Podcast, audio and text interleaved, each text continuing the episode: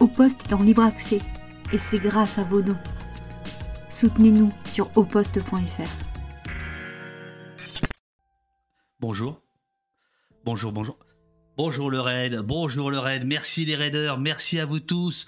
Soyez les bienvenus, bienvenus ici, ici-bas, amis du café, amis de la police, de l'intelligence collective, de l'antifascisme. Bonjour, une vie de lutte plutôt qu'une minute de silence. Sébastien Bourdon, pigiste à Mediapart, a enquêté sur les antifas et il a lui-même une bonne gueule d'antifa, vous allez voir, je l'ai vu, je l'ai vu euh, dans les, dans les coulisses. Nous avons des petits yeux car euh, nous n'arrêtons pas les streams euh, depuis les émeutes, le soulèvement. On verra comment on peut appeler ça. Suite à la mort de Naël, il y a eu beaucoup, beaucoup, beaucoup d'émissions au poste. qui sont les raiders J'ai pas vu, j'ai pas vu. C'est Host, c'est les Hostos, c'est les Hostos qui sont venus ou pas? Qui, qui, qui, arrive là? Qui arrive? Qui arrive? J'ai pas vu qui étaient le, qui étaient les raiders. Host, oui, super, bonjour à Host. Bonjour à Host, eh bien on va beaucoup parler de la bonne ville de d'Ost, puisque nous allons beaucoup parler avec Sébastien Bourdon de Lyon. Euh, de Lyon avec euh, la Galle, avec la Jeune Garde. Euh, nous allons, mais je sais bien, les Twix. les Twix, tu parles. Non, non, non, non, non, les Twitchos. qui d'autre? Eh oui, qui d'autre? Le Georges Clooney du Twitch à la française. Usul. Qui d'autre? La garde de Lyon, voilà. Alors des, des, des, des, gens euh, qu'on avait reçus d'ailleurs, enfin pas la gale, mais leurs avocats au moment de, euh, au moment de, euh, de la menace de dissolution les concernant. Alors personnellement, je dis, je dis soulèvement. Je reprends le terme des renseignements généraux de 2005 qui en novembre 2005 dans la, dans la foulée euh, des émeutes de 2005, avait écrit Soulèvement euh, populaire des quartiers. Euh, voilà, c'était avant que Nicolas Sarkozy dissolve d'ailleurs les renseignements généraux dans une des séries qui va devenir la DGSI. Voilà. merci beaucoup à vous tous. Le compteur a explosé hier, bah c'est très bien, c'est parfait. N'hésitez pas euh, le soulèvement de Nanterre, absolument. N'hésitez pas, euh, les amis, à, partager le, à partager euh, l'émission. Nous allons être ensemble pendant une heure, une heure ou deux. Je pensais que Host était en vacances. Quelle, quelle chouette surprise. Tiens, à propos de, émeute ou, ou révolte, demain matin, demain matin à la même heure, je vais vous montrer qui nous aurons comme invité. Euh, je vais vous montrer ça dans deux petites secondes, le temps que ça arrive. Voilà, je m'en vais sur le site. Le soulèvement des quartiers, ce qu'il dit et ce qu'on ne dit pas, c'est demain matin à la même heure pour ceux que ça intéresse. Depuis 2007, l'anthropologue Alain Berthaud recense les émeutes de par le monde, phénomène désormais mondial qui va bien au-delà des événements ponctuels. L'émeute contient une charge politique qu'il convient d'analyser. Quand commence une révolte? Quand se transforme-t-elle en soulèvement? Quelles sont les forces en présence? Que veulent-elles? Que disent-elles? Alain Berthaud sera avec nous euh, demain. Demain mardi, jeudi, nous aurons un autre chercheur sur exactement la même question, Jacques Deschamps. Euh, la vignette et l'annonce n'est pas encore faite, euh, mais on va, on va la faire dans, dans la journée. J'essaie de trouver une invitée ou un invité pour parler demain de la politique de la ville. Et euh, vendredi, on continue. Voilà. Donc, le rendez-vous d'aujourd'hui, il était prévu de, longue date avec, euh, avec Sébastien. Euh, je pense qu'on aura, on aura des choses à dire sur les événements d'aujourd'hui et les antifas, puisqu'il y a notamment à Paris, mais pas seulement, des jonctions qui sont, qui sont tentées entre les quartiers, les antifas, etc. On, parlera de, tout ça avec, avec le monsieur Bourdon. Je vais voir si euh, il est prêt. Je regarde, euh, je regarde, je regarde. Bougez pas, bougez pas, les amis.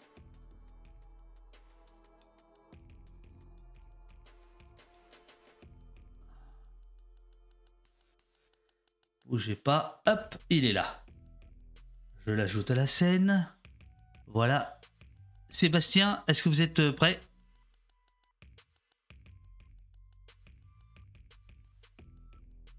Vous êtes prêt, Sébastien? Il m'entend plus ou quoi Bon, attends. Sébastien, est-ce que vous m'entendez? Il m'entend pas. Bon, alors attendez. attendez, attendez, on va, on va, on va régler ça. Vous m'entendez, mais moi j'ai pas de son en tout cas. Ouais, on vous entend. On vous entend. Attendez, bougez pas. On vous entend. Je, je règle ça. Euh, je règle ça. Une, une petite seconde. Communication. Euh, paf, paf, paf.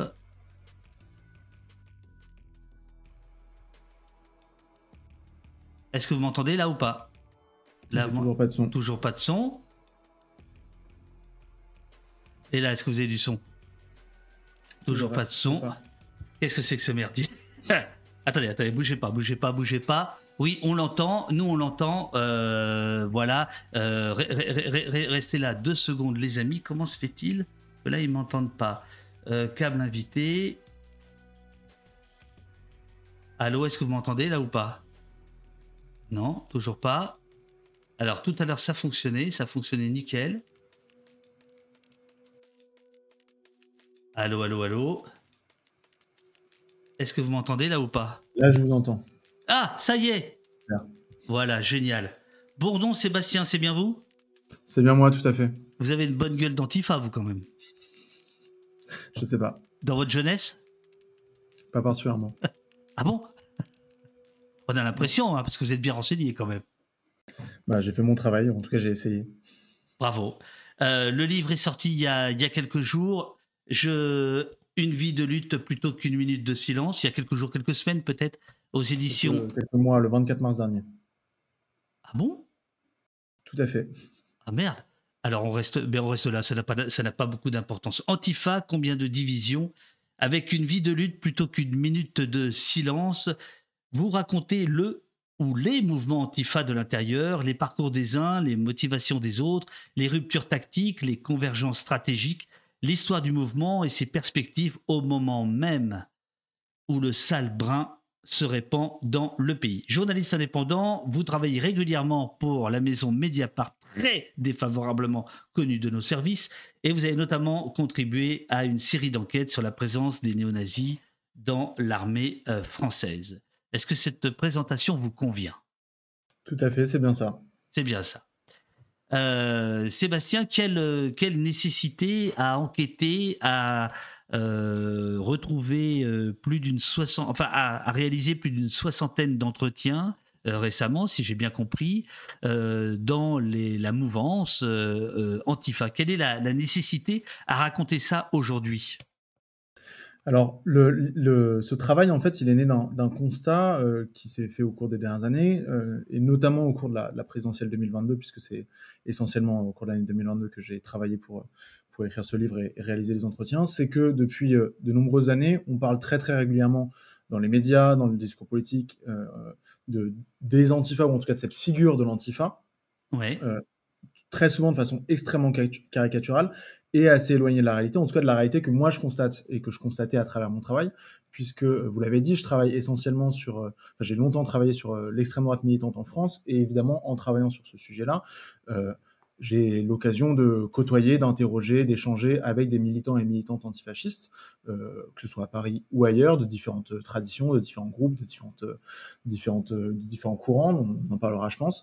Euh, et j'avais l'impression qu'en fait, ce, discours omniprésent sur les antifas était extrêmement éloigné de, ce que je connaissais. Euh, en parallèle de ça, les antifas ou les militants et militantes antifascistes, historiquement, s'expriment très peu, ont une certaine forme de méfiance, si ce n'est de défiance envers les, les journalistes, pour plein de raisons et en partie pour des raisons tout à fait, euh, qui me semblent en tout cas tout à fait légitimes. Et donc l'idée, euh, Tu m'étonnes.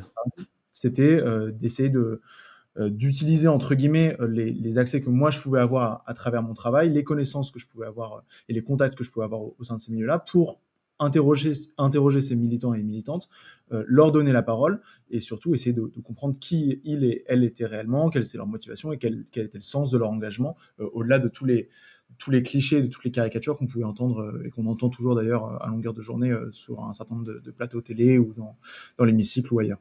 Bah, par exemple, quels seraient les, clichés dont on peut tordre le cou tout de suite pour s'en débarrasser, qui vous semblent particulièrement pénibles?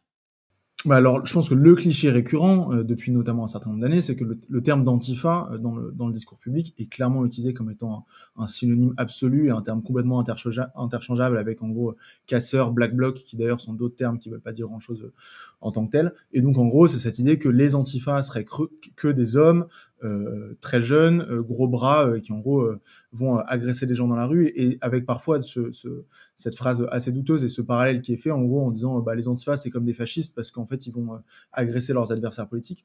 bon, évidemment c'est bien plus complexe que ça, et évidemment pour ce qui est de ne serait-ce que de l'incarnation disons sociologique, les profils des antifas entre guillemets sont beaucoup plus variés que ce qu'on pourrait imaginer. Il n'y a pas uniquement que des hommes, il n'y a pas uniquement que des personnes très jeunes, pas uniquement que des gros bras. Enfin bref, on est quand même assez éloigné de dans la de, tout ça. Et, pas uniquement euh, des fils de Bourges pas uniquement des fils de Bourges non plus. Il y a en effet euh, cette caricature. Euh, alors, la, dernière version en date, c'est Gérald Darmanin notamment qui parlait de Black Bourges.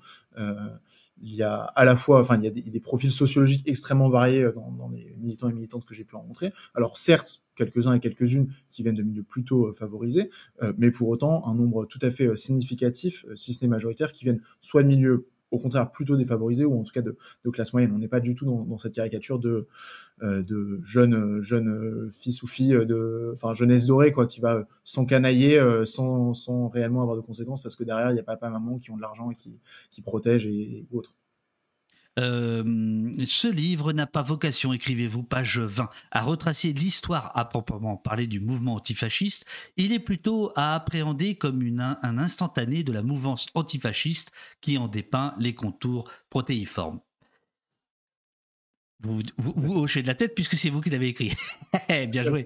Jusqu'à là, jusqu'à présent, tout, jusqu'ici, euh, tout va bien. Euh, néanmoins, il y a euh, une brève histoire de, de, l'antifascisme en France qui démarre le, le livre et qui, qui est importante à, à, à, rappeler. Le terme antifasciste fait son apparition en 1922. Bien 1922. Euh, qu'est-ce qui se passe en 1922 et, qui, euh, qui invente ce terme? D'où vient-il? Alors c'est un terme qui est évidemment né dans le contexte de ce qui se passe en Italie avec euh, l'arrivée au pouvoir du, fascisme italien de Mussolini, qui très rapidement s'exporte et, arrive en France et donc dans un premier temps désigne l'opposition au, fascisme historique ou premier en, tant que tel et donc le, fascisme italien. Très rapidement, ce qu'il faut comprendre, c'est qu'en France à la faveur des années 20 puis des années 30, euh, l'antifascisme prend un, sens beaucoup plus large, une acceptation beaucoup plus large, euh, alors c'est un, engagement qui devient très lié à l'époque, en gros, euh, au, mouvement communiste, avec une dimension anticapitaliste extrêmement forte, et qui devient en fait un, terme beaucoup plus large, enfin qui désigne une opposition beaucoup plus large que la simple opposition au fascisme italien, mais qui désigne une opposition au fascisme au pluriel, en gros, aux différents courants de la droite et de l'extrême droite réactionnaire de ces années-là, notamment au cours des années 30 avec les différents clics de droite, et en particulier à partir de, l'émeute du 6 février 34. Du 7 au 12 février 1934, euh, euh, alors là, j'apprends, euh, j'apprends quelque chose de vraiment incroyable. J'ignorais et ça m'a, ça m'a, ça m'a, ça m'a perturbé, je dois dire. Sont organisées des journées républicaines. Journées républicaines, c'est entre guillemets, c'est-à-dire que c'est ainsi que les antifas appelaient leurs manifestations à travers le pays, qui marquent incontestable, incontestable Oh putain. J'arrive à contester, mais pas à incontester. c'est ça le problème. Qui marque incontestablement la naissance à une échelle de masse de l'antifascisme en France. Celui-ci est alors à la fois, ouvrez les guillemets, un répertoire d'action collective, un registre de discours et un mythe mobilisateur qui associe unité du mouvement ouvrier, défense républicaine et volonté de paix. Euh, là, vous, vous, vous, citez, un, je crois, un, chercheur à ce moment-là, mais c'est écrit tout petit, là, bon bref, ma vue baisse. Euh, c'est page, page 25, hein, si vous voulez vérifier votre propre source. Euh, Jean-Paul Gauthier de mémoire. Ah non, Gilles Vernion, pardon. Qui est un, voilà. qui historien qui a travaillé sur l'histoire du fascisme, en effet. Voilà, c'est ça. Euh, qu'est-ce qui reste de, de, de, ces traces républicaines de l'antifascisme aujourd'hui? Euh, ça, ça vous, vous revenez pas là-dessus dans le bouquin, et je trouve que ça, ça soulève des questions. C'est-à-dire que euh, dans l'ADN des antifas, il y a une défense de la République finalement. Alors, déjà, le, terme d'antifa est absolument pas utilisé à l'époque. on a un antifascisme, mais qui en fait n'a pas grand-chose avec ce qu'on entend à l'heure actuelle par, le, terme d'antifa. Mais en effet, à l'époque, l'antifascisme est une lutte et une mobilisation en faveur de la défense de la République, puisque euh, euh, l'extrême droite, le fascisme, justement, s'attaque à la République, euh, et notamment à la Troisième République, avec les émeutes du, 6, février 34. Donc cette, réponse antifasciste est bien une, défense, à l'époque, des institutions républicaines, et, notamment de, l'Assemblée, qui est, prise à partie, enfin presque prise d'assaut, ce, ce, fameux 6 février 34, avec des affrontements extrêmement violents, notamment au niveau du, pont de la Concorde. Euh, il y a euh, Dimbago TV qui nous dit quand la République était un rempart efficace contre le fascisme, ça avait un sens. Depuis, on se rend compte que c'est pas si simple que ça. Alors, évidemment, enfin, alors, beaucoup de, militants et militantes antifascistes à l'heure actuelle sont évidemment extrêmement critiques de la République, euh, à la fois de la République dans son incarnation actuelle, la Ve République, et disons de la classe politique dirigeante, etc., et à la fois de la République de façon beaucoup plus large en termes de, en termes de, processus historiques, euh, avec notamment euh, son histoire, de, entre autres, de la colonisation. Donc oui, on, est clairement dans un registre très différent et dans un rapport à la République extrêmement différent entre l'antifascisme des années 30 et l'antifascisme contemporain. On nous demande de parler de la guerre d'Espagne. Alors la guerre d'Espagne, c'est un, tournant important dans l'histoire de l'antifascisme euh, parce que, en fait, jusqu'en jusqu'en 36 et jusqu'au déclenchement de la guerre d'Espagne, l'antifascisme est notamment lié en fait à une tradition pacifiste. En gros, l'idée c'est que le fascisme c'est la guerre et donc s'opposer au fascisme c'est être contre la guerre et, donc euh, être pacifiste. Euh, il y a un tournant au moment de la guerre d'Espagne où, en fait, au nom de l'antifascisme, euh, on appelle à, notamment, à les combattre en Espagne face au fascisme, à livrer des armes, à soutenir les, républicains espagnols, et, l'antifascisme, enfin, la guerre d'Espagne, pardon, au moins dans, l'imaginaire antifasciste, joue un rôle extrêmement important, avec notamment bah, ce fameux slogan No pasaran, qui a été euh, largement repris euh, euh, par différentes, de différentes façons depuis. mais il y, a, clairement en effet un, enjeu historique très fort autour de la, guerre d'Espagne, notamment dans, les mémoires de la guerre d'Espagne. Euh, Asparok nous dit dans quelle mesure les antifas, enfin nous, nous, nous demande, les antifas ou assimilés avaient protégé les juifs contre les exactions fascistes dans les années 30. Serait-ce sur ce point euh, qu'il ne faudrait qu'il faudrait ne pas reproduire les mêmes erreurs et massivement se placer en protection? Alors c'est une question euh, c'est une question difficile de ce que de ce que hum, Attendez Sébastien, ici c'est pire que Mediapart. Ici on n'est vraiment pas chez les cons. Hein. Donc les questions sont difficiles en effet et il faut y répondre s'il vous plaît je, n'en doutais, je, ne doutais pas du tout de, la pertinence des questions que, qui me seraient posées aujourd'hui. Euh, alors, déjà, je, ne suis pas historien, donc euh, je, ne saurais dire de façon extrêmement précise. Euh, le, ce que note Gilles Vernon, du coup, qui pour le coup est, historien et qui a travaillé sur l'histoire de l'antifascisme de sa naissance, en gros, des années 20 jusqu'en 2002 en France, euh, lui, ce qu'il écrit quand même, euh, c'est que euh, l'antifascisme en tant que tel, au sein de, la résistance, et notamment de la résistance française, n'apparaît pas en fait dans, les registres de, mobilisation principaux et, notamment dans, les revendications. donc, même, et c'est là où c'est intéressant parce que évidemment, a posteriori, euh, il y a notamment une, mémoire militante qui est construite autour de la résistance et une mémoire militante antifasciste qui est construite autour de la résistance, avec la mise en avant d'un certain nombre de figures, d'un certain nombre de groupes, notamment les, les FTP Moi, euh, euh, franc-tireur euh, main-d'œuvre immigrée.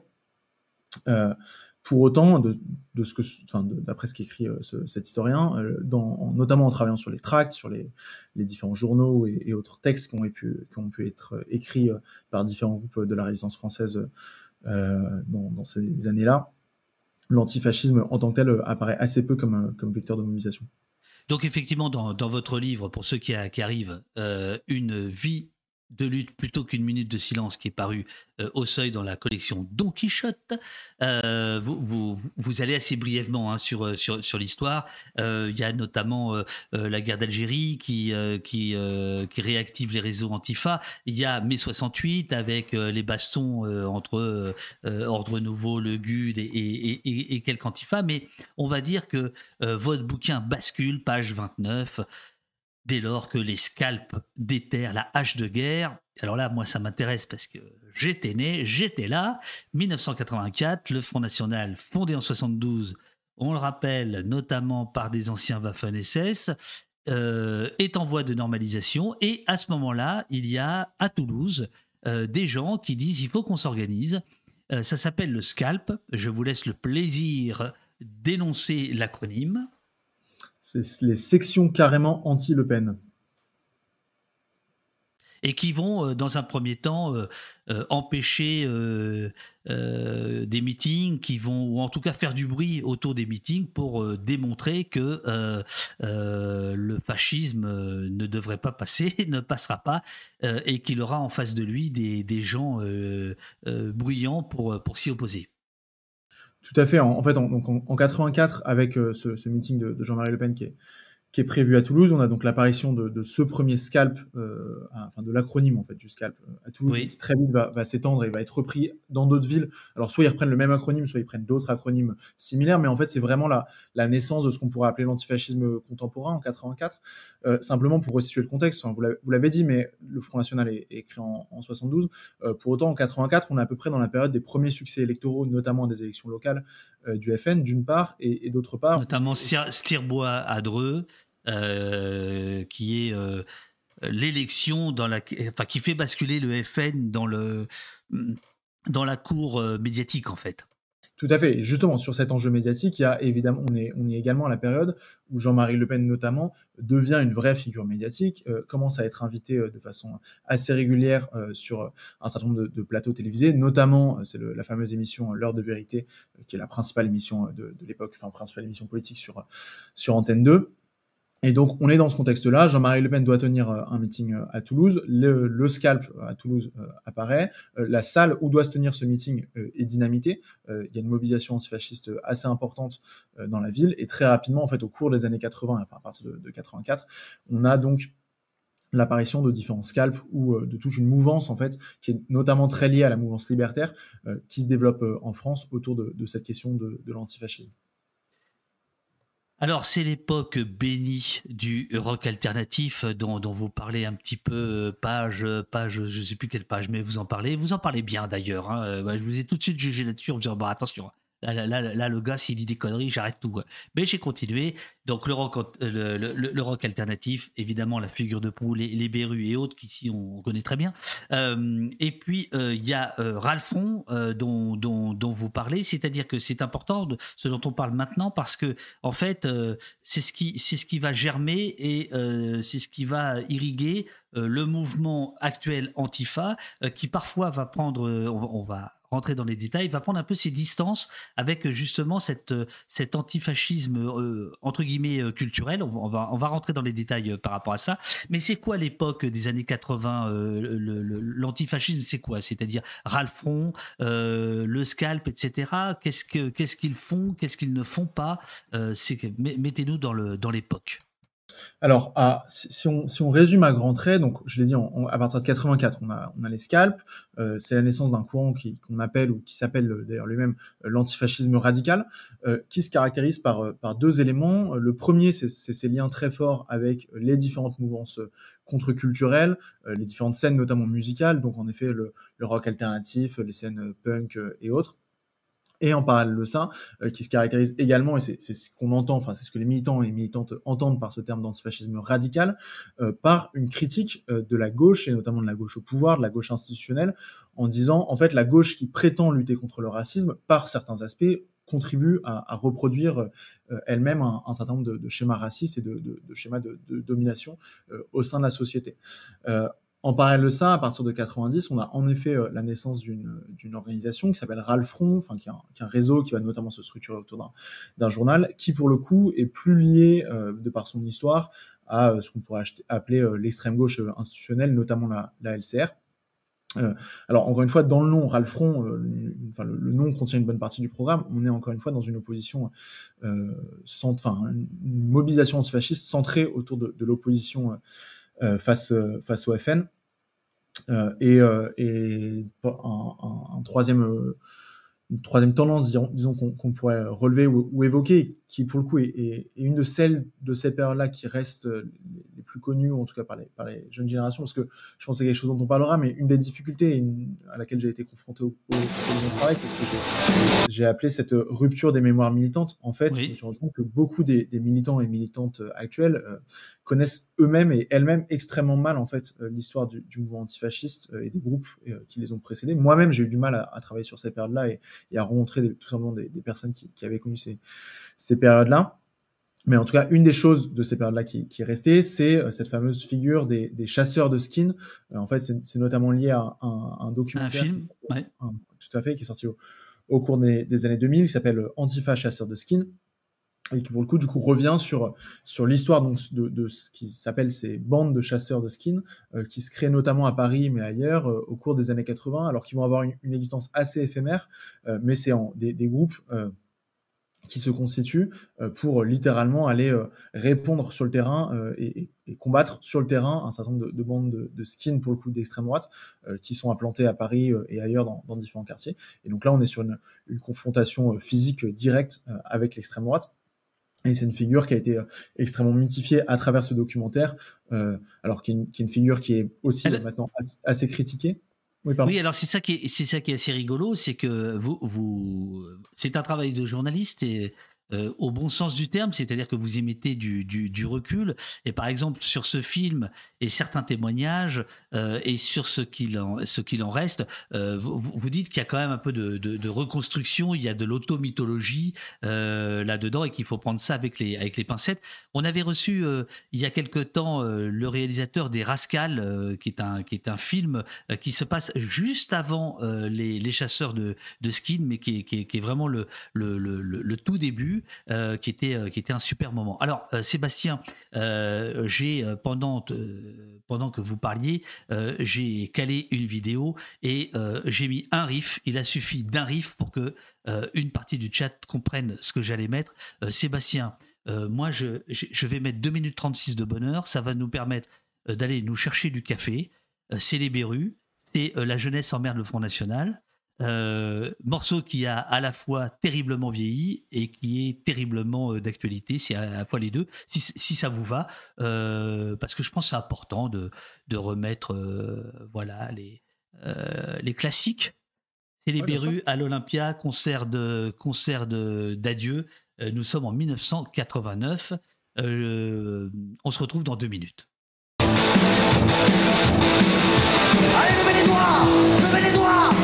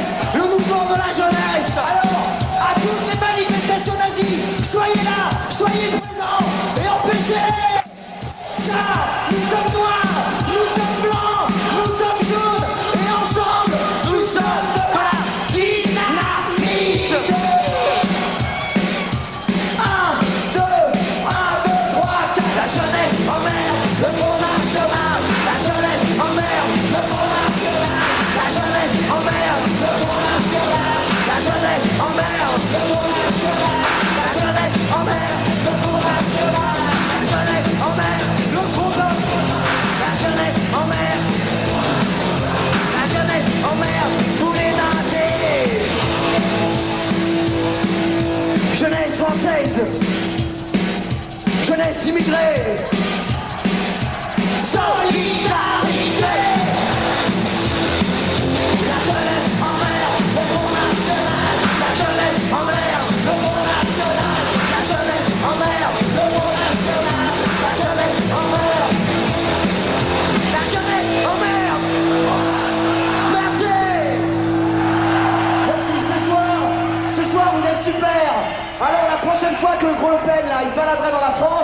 je veux vous voir gueuler comme ce soir, ok?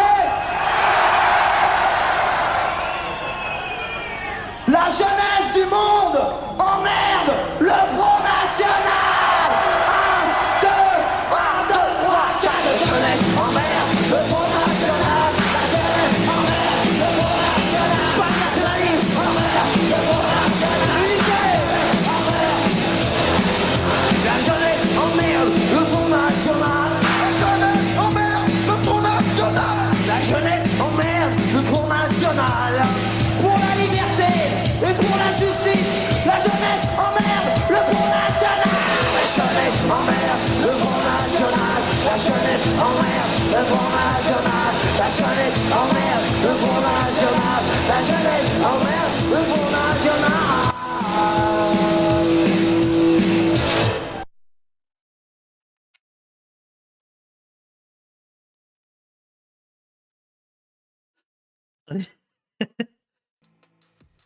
Allô, allô, allô, allô. euh, voilà, j'ai été surpris. J'ai été surpris euh, par la fin. Voilà, le café est là. J'enlève la musique. Euh, Sébastien, par rapport à votre livre, ce morceau, alors vous, vous l'avez pas entendu, mais tout le monde l'entendait. Euh, euh, Qu'est-ce qu'il dit de, de l'époque, de, de l'histoire du mouvement Antifa?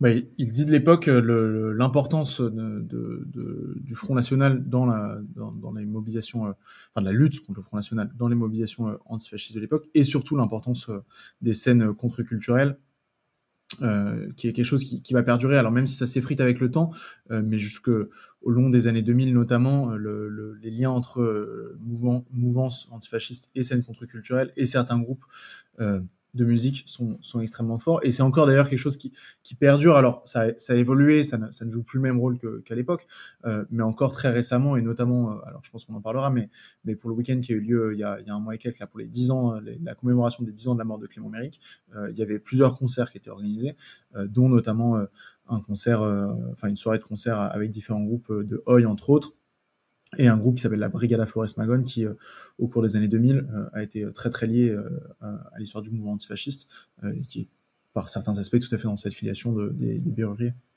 C'était aussi euh, l'époque où, euh, euh, même si on entend euh, Laurent euh, Desberus euh, dire euh, plus jamais 20%, euh, c'était l'époque où euh, il y avait quand même cette idée que euh, on allait empêcher le péril, mais que le péril ne passerait pas. Il y avait quand même, me semble-t-il, hein, ou alors je me suis, je, me suis égaré dans ces années-là, mais il y avait quand même cette idée que de toute façon le, le, péril ne viendrait pas au pouvoir. Il me semble qu'aujourd'hui, c'est tout à fait différent et que la, la position antifa est beaucoup plus difficile à tenir aujourd'hui, me semble-t-il, que dans les années 80. Bah, tout à fait. Euh, par, par, par bien des aspects, on est dans une situation, euh, disons, politique extrêmement différente. Euh, D'un point de vue purement, euh, disons, de, de résultats euh, électoraux, euh, la position du, FN, enfin du RN maintenant, euh, entre autres, et de l'extrême droite avec euh, d'autres partis comme Reconquête, euh, euh, n'est évidemment pas la même. On connaît tous les, scores, notamment de, Marine Le Pen en, en 2022, pour prendre le, plus récent.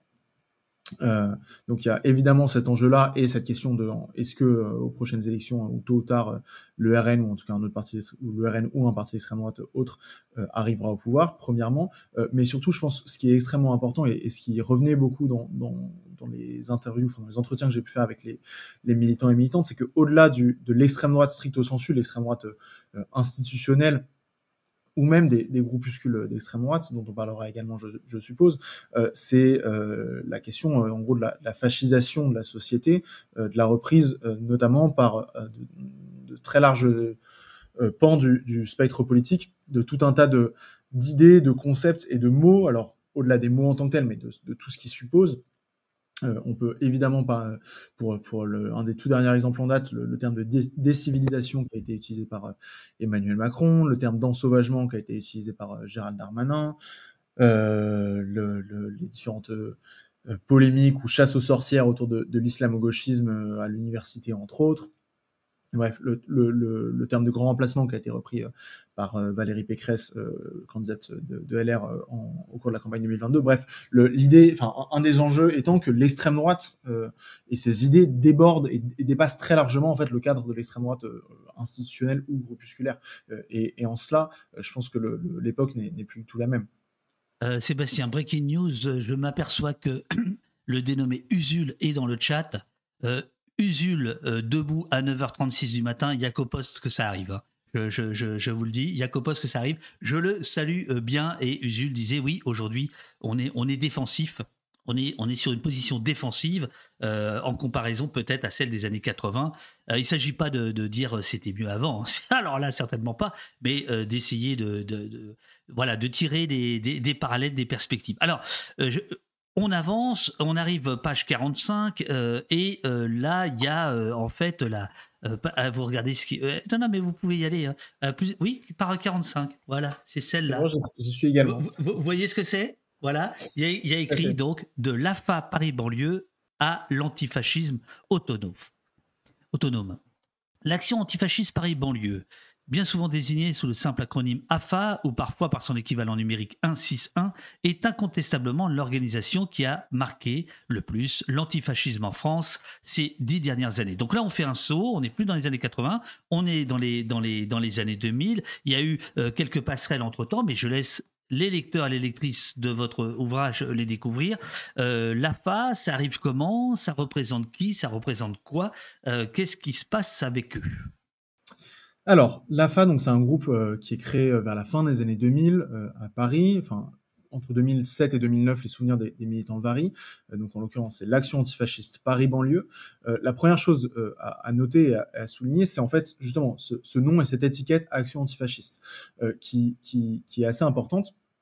Pourquoi? Alors pour, le, dire vite, mais en gros c'est une étiquette qui avait été utilisée dans les années 30 en Allemagne, qui avait été réactivée ensuite dans les années 70 et 80 en Allemagne, qui est très liée à, à l'histoire du mouvement autonome allemand et qui donc finit par arriver au cours des années 2000 en France et là où elle est importante, là où le choix de cette étiquette est important pour ce nouveau groupe, c'est que là où la plupart des groupes antifascistes jusqu'à présent, au cours des années 80, 90, 2000, étaient très liés à différentes euh, contre-cultures euh, et, donc en fait à différentes chapelles, euh, cette étiquette-là a plutôt tendance à transcender les chapelles. euh, à mettre également à distance le lien euh, et l'importance historique de, des liens avec euh, les, les, différentes scènes contre-culturelles. Et donc au début, sous cette étiquette et donc derrière ce groupe Action antifasciste Paris banlieue, se regroupent des militants avec des profils assez variés. On a à la fois encore des jeunes issus des, des, derniers groupes, disons, antifascistes plus classique, ou en tout cas, disons, la, queue de comète des, groupes antifascistes des années 80, 90, 2000, donc encore liés aux, scènes contre-culturelles,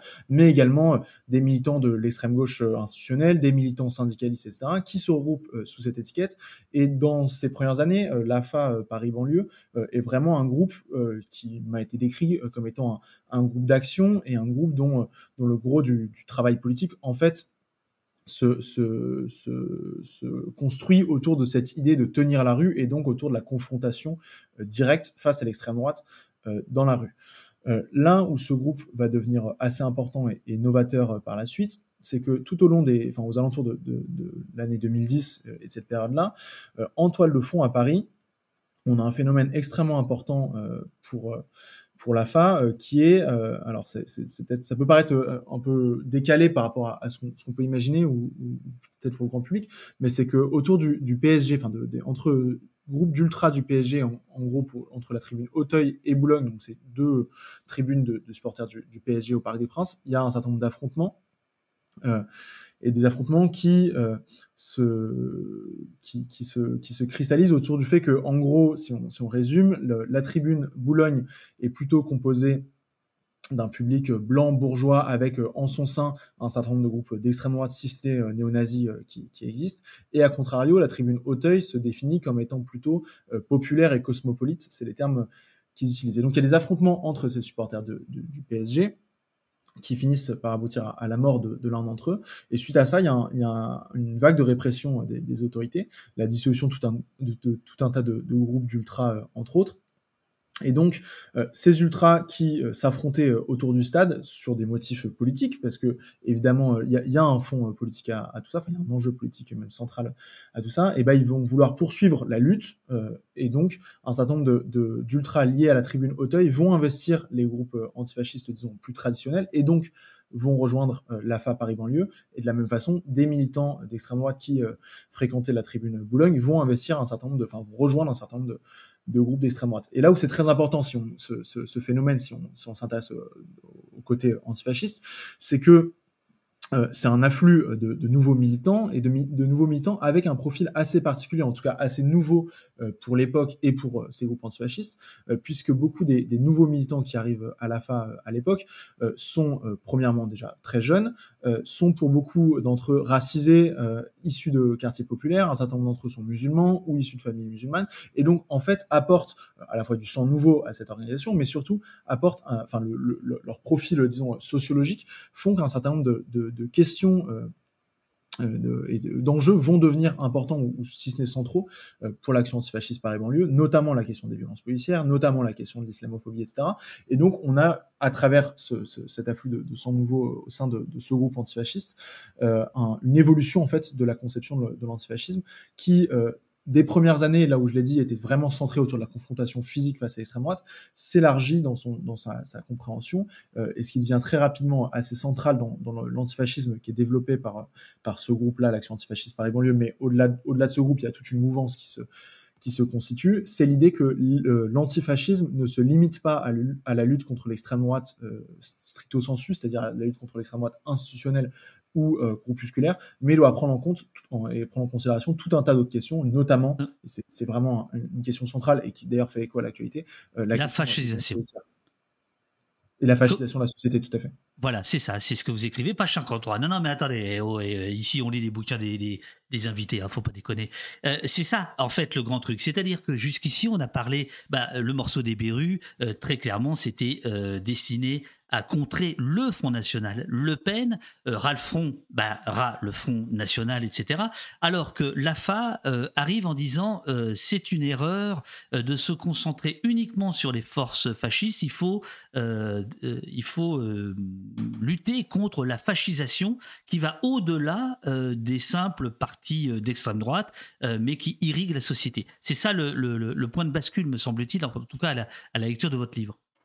Tout à fait, c'est exactement ça, euh, et avec une, vraiment une, une, prépondérance qui a, qui a accordé euh, à cette question de la police notamment et de la question des violences policières, avec quelque chose que, que les militants et militantes de, de l'action antifasciste Paris banlieue répètent euh, inlassablement, notamment à l'occasion de leurs leur nombreuses prises de parole, cette centralité de la question de la police et du rapport à la police dans la société, avec en gros ce, ce, ce, ce c'est presque un slogan, en tout cas cette, phrase qui revient régulièrement dans la prise de parole, c'est de dire le, le, groupe constitué qui en France tue le plus de personnes par an, le, plus de, Noirs et d'Arabes par an, c'est pas euh, des groupuscules d'extrême droite comme Génération Identitaire, les Zouaves ou, ou, le GUD ou, je ne sais quoi, c'est la police française et la police française tue euh, ces personnes-là parce que euh, ce sont des, des, personnes noires ou arabes.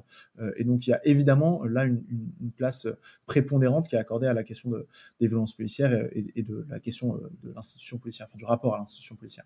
Absolument. Euh, là, on parle de l'AFA Paris banlieue, mais en fait, il y a d'autres AFA ailleurs, euh, notamment euh, à Lille. Tout à fait. Il y a tout un courant en fait qui, se constitue à peu près à la même période, qui, qui s'appelle le courant de l'antifascisme autonome. Et donc, le groupe parisien, l'AFA, l'AFA Paris banlieue joue un rôle assez central, mais il y a en effet d'autres groupes qui se constituent ailleurs.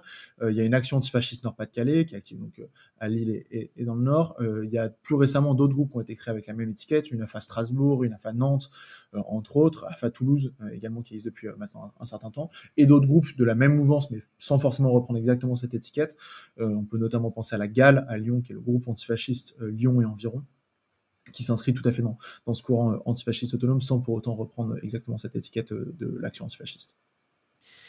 La mort de Clément Méric un moment fondateur. Il faut, euh, il faut rappeler, c'était il y a dix ans, c'était le 5 juin 2013, rue de Comartin à, Paris.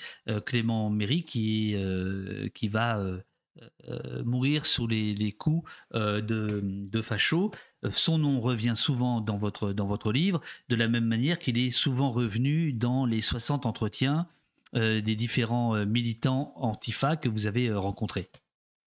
Tout à fait. La mort de Clément Méric en tant qu'événement et la figure de Clément Méric, c'est quelque chose d'absolument omniprésent et, et, central dans l'histoire du mouvement antifasciste de ces dix dernières années.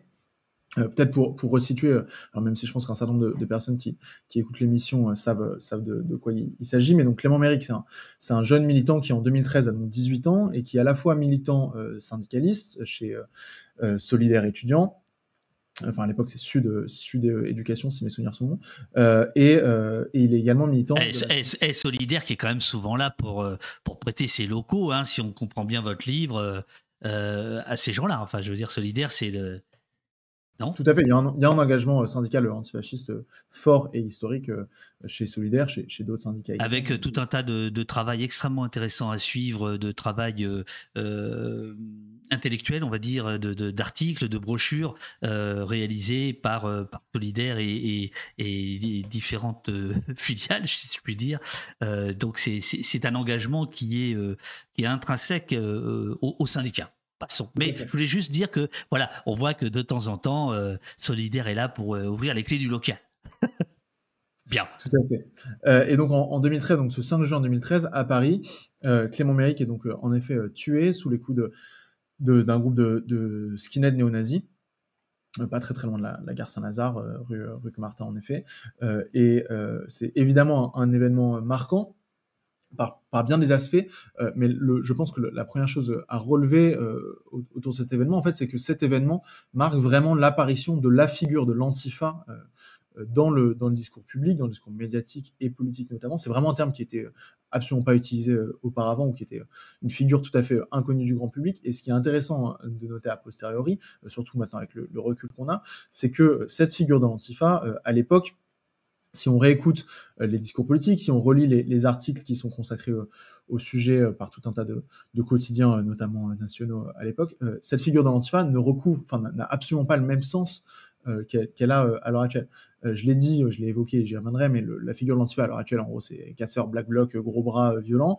si vous relisez les, si on relit les, articles, les portraits notamment qui sont qui sont dédiés à Clément Méric à cette époque-là, la figure de l'antifa, alors tout aussi caricatural, mais d'une. Ah c'est assez. Vous, parlez d'un portrait de Libé qui fait euh, de Clément Méric euh, euh, le gendre idéal quasiment, hein, c'est-à-dire qu'il a réussi à son entrée à Sciences Po, etc. Et donc évidemment, c'est assez, c'est assez délicieux à lire aujourd'hui quand on voit que les mêmes journaux peuvent déqualifier totalement la, la, la mouvance, quoi. Mais tout à fait. En fait, Clément Méric euh, et, à travers lui la figure de l'antifa qui, apparaît dans, le discours public et, on ne peut plus caricatural et caricaturé. Et en gros, euh, l'antifa à travers Clément Méric est décrit comme étant euh, un jeune gamin un peu idéaliste, un peu fleur bleue, qui a certes des belles idées parce qu'il est pour la justice, contre le racisme, etc. Mais qui est quand même pas très très malin parce qu'en gros, il, allait se frotter à plus fort que lui et il en a payé le prix. De, en gros, il a payé le prix un peu de sa, naïveté. et il il est un peu mort pour rien, quoi, parce que, enfin, en tout cas, c'est comme ça qu'il est que c'est que c'est que c'est décrit et, raconté quoi c'est vraiment ce gamin euh, enfin c'est assez marrant de relire les portraits mais on, nous cite quand même sa disserta ses dissertations sa lettre de motivation pour entrer à Sciences Po c'est notamment Libération qui fait ça tout à hein, fait. Euh, vous, vous le rappelez dans... le Monde aussi euh, l'a fait et on va interroger en gros ces, ces anciens professeurs euh, et autres pour, pour les entendre dire que oui, oui, c'est un gamin euh, très intelligent et, très gentil et, et que c'est très triste. Alors évidemment, tout ça, je, tout ça, est, tout ça est vrai, mais, mais le, la caricature qu'on est faite est, assez intéressante. Et en parle de ça, alors ça c'est pour ce qui est du discours médiatique, mais tout ça apparaît également dans, dans le discours politique, puisque ce qui est assez euh, drôle entre guillemets à, relire ou réentendre a posteriori, c'est notamment les discours de Manuel Valls, qui à l'époque est donc euh, ministre de l'Intérieur, qui, monte au créneau et qui s'exprime beaucoup et qui euh, rappelle entre autres l'importance euh, de l'antifascisme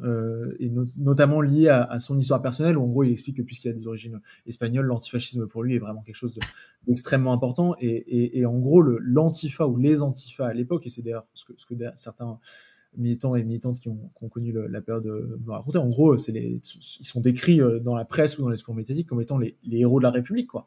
Euh, évidemment, avec le, recul, quand on, quand on allume maintenant la télé ou qu'on écoute n'importe quel discours qui est fait sur les antifas à l'Assemblée nationale ou ailleurs, on est tout à fait dans, enfin, dans un registre tout à fait différent.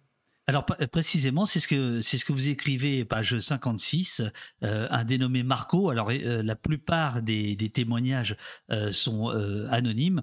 vous dit donc après la, mort terrible de, Clément Méric, il dit on s'est retrouvé à devoir assumer l'identité antifa à une échelle beaucoup plus large que celle du milieu contre-culturel, sous-entendu dans lequel l'AFA était. C'est l'acte de naissance politique et organisationnel de l'AFA mais on va vite découvrir au fil de vos pages que la question de la, de la médiatisation va, euh, on, va en parler après, va, va justement euh, euh, créer des, des, dissensions et notamment des, ruptures entre ce qui va qui va se créer plus tard, qui va s'appeler la Jeune Garde. On va y venir longuement parce que vous y venez beaucoup dans le, dans le bouquin.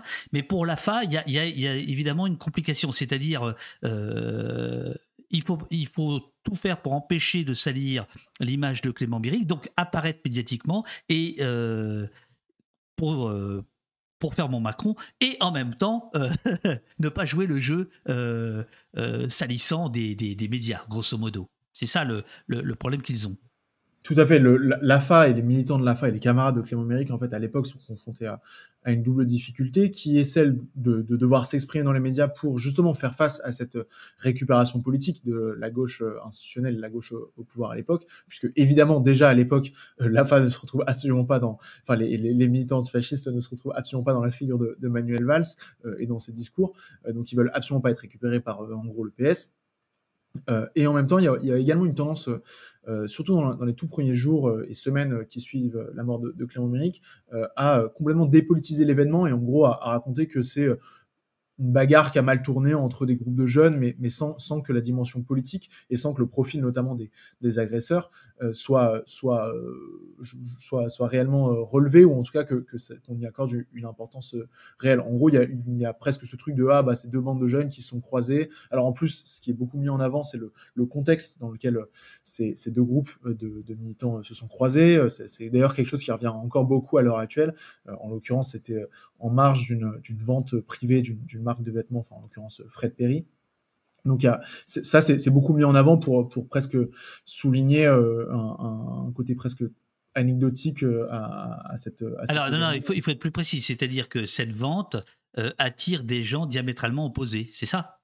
Tout à fait. Alors en fait, ce qui c'est pas propre à, cette marque en tant que telle. C'est un, un Moi, c'est pas les passages qui m'ont le plus plu. Euh, très franchement, sur les, questions de tenue vestimentaire, parce que bon, moi, je, j'arrête à foutre des tenues vestimentaires, mais je comprends que ça existe dans le livre, hein, parce que euh, effectivement, euh, c'est, c'est, une caractéristique extrêmement importante. Donc c'est pour ça que c'est bien qu'on en parle. Hein.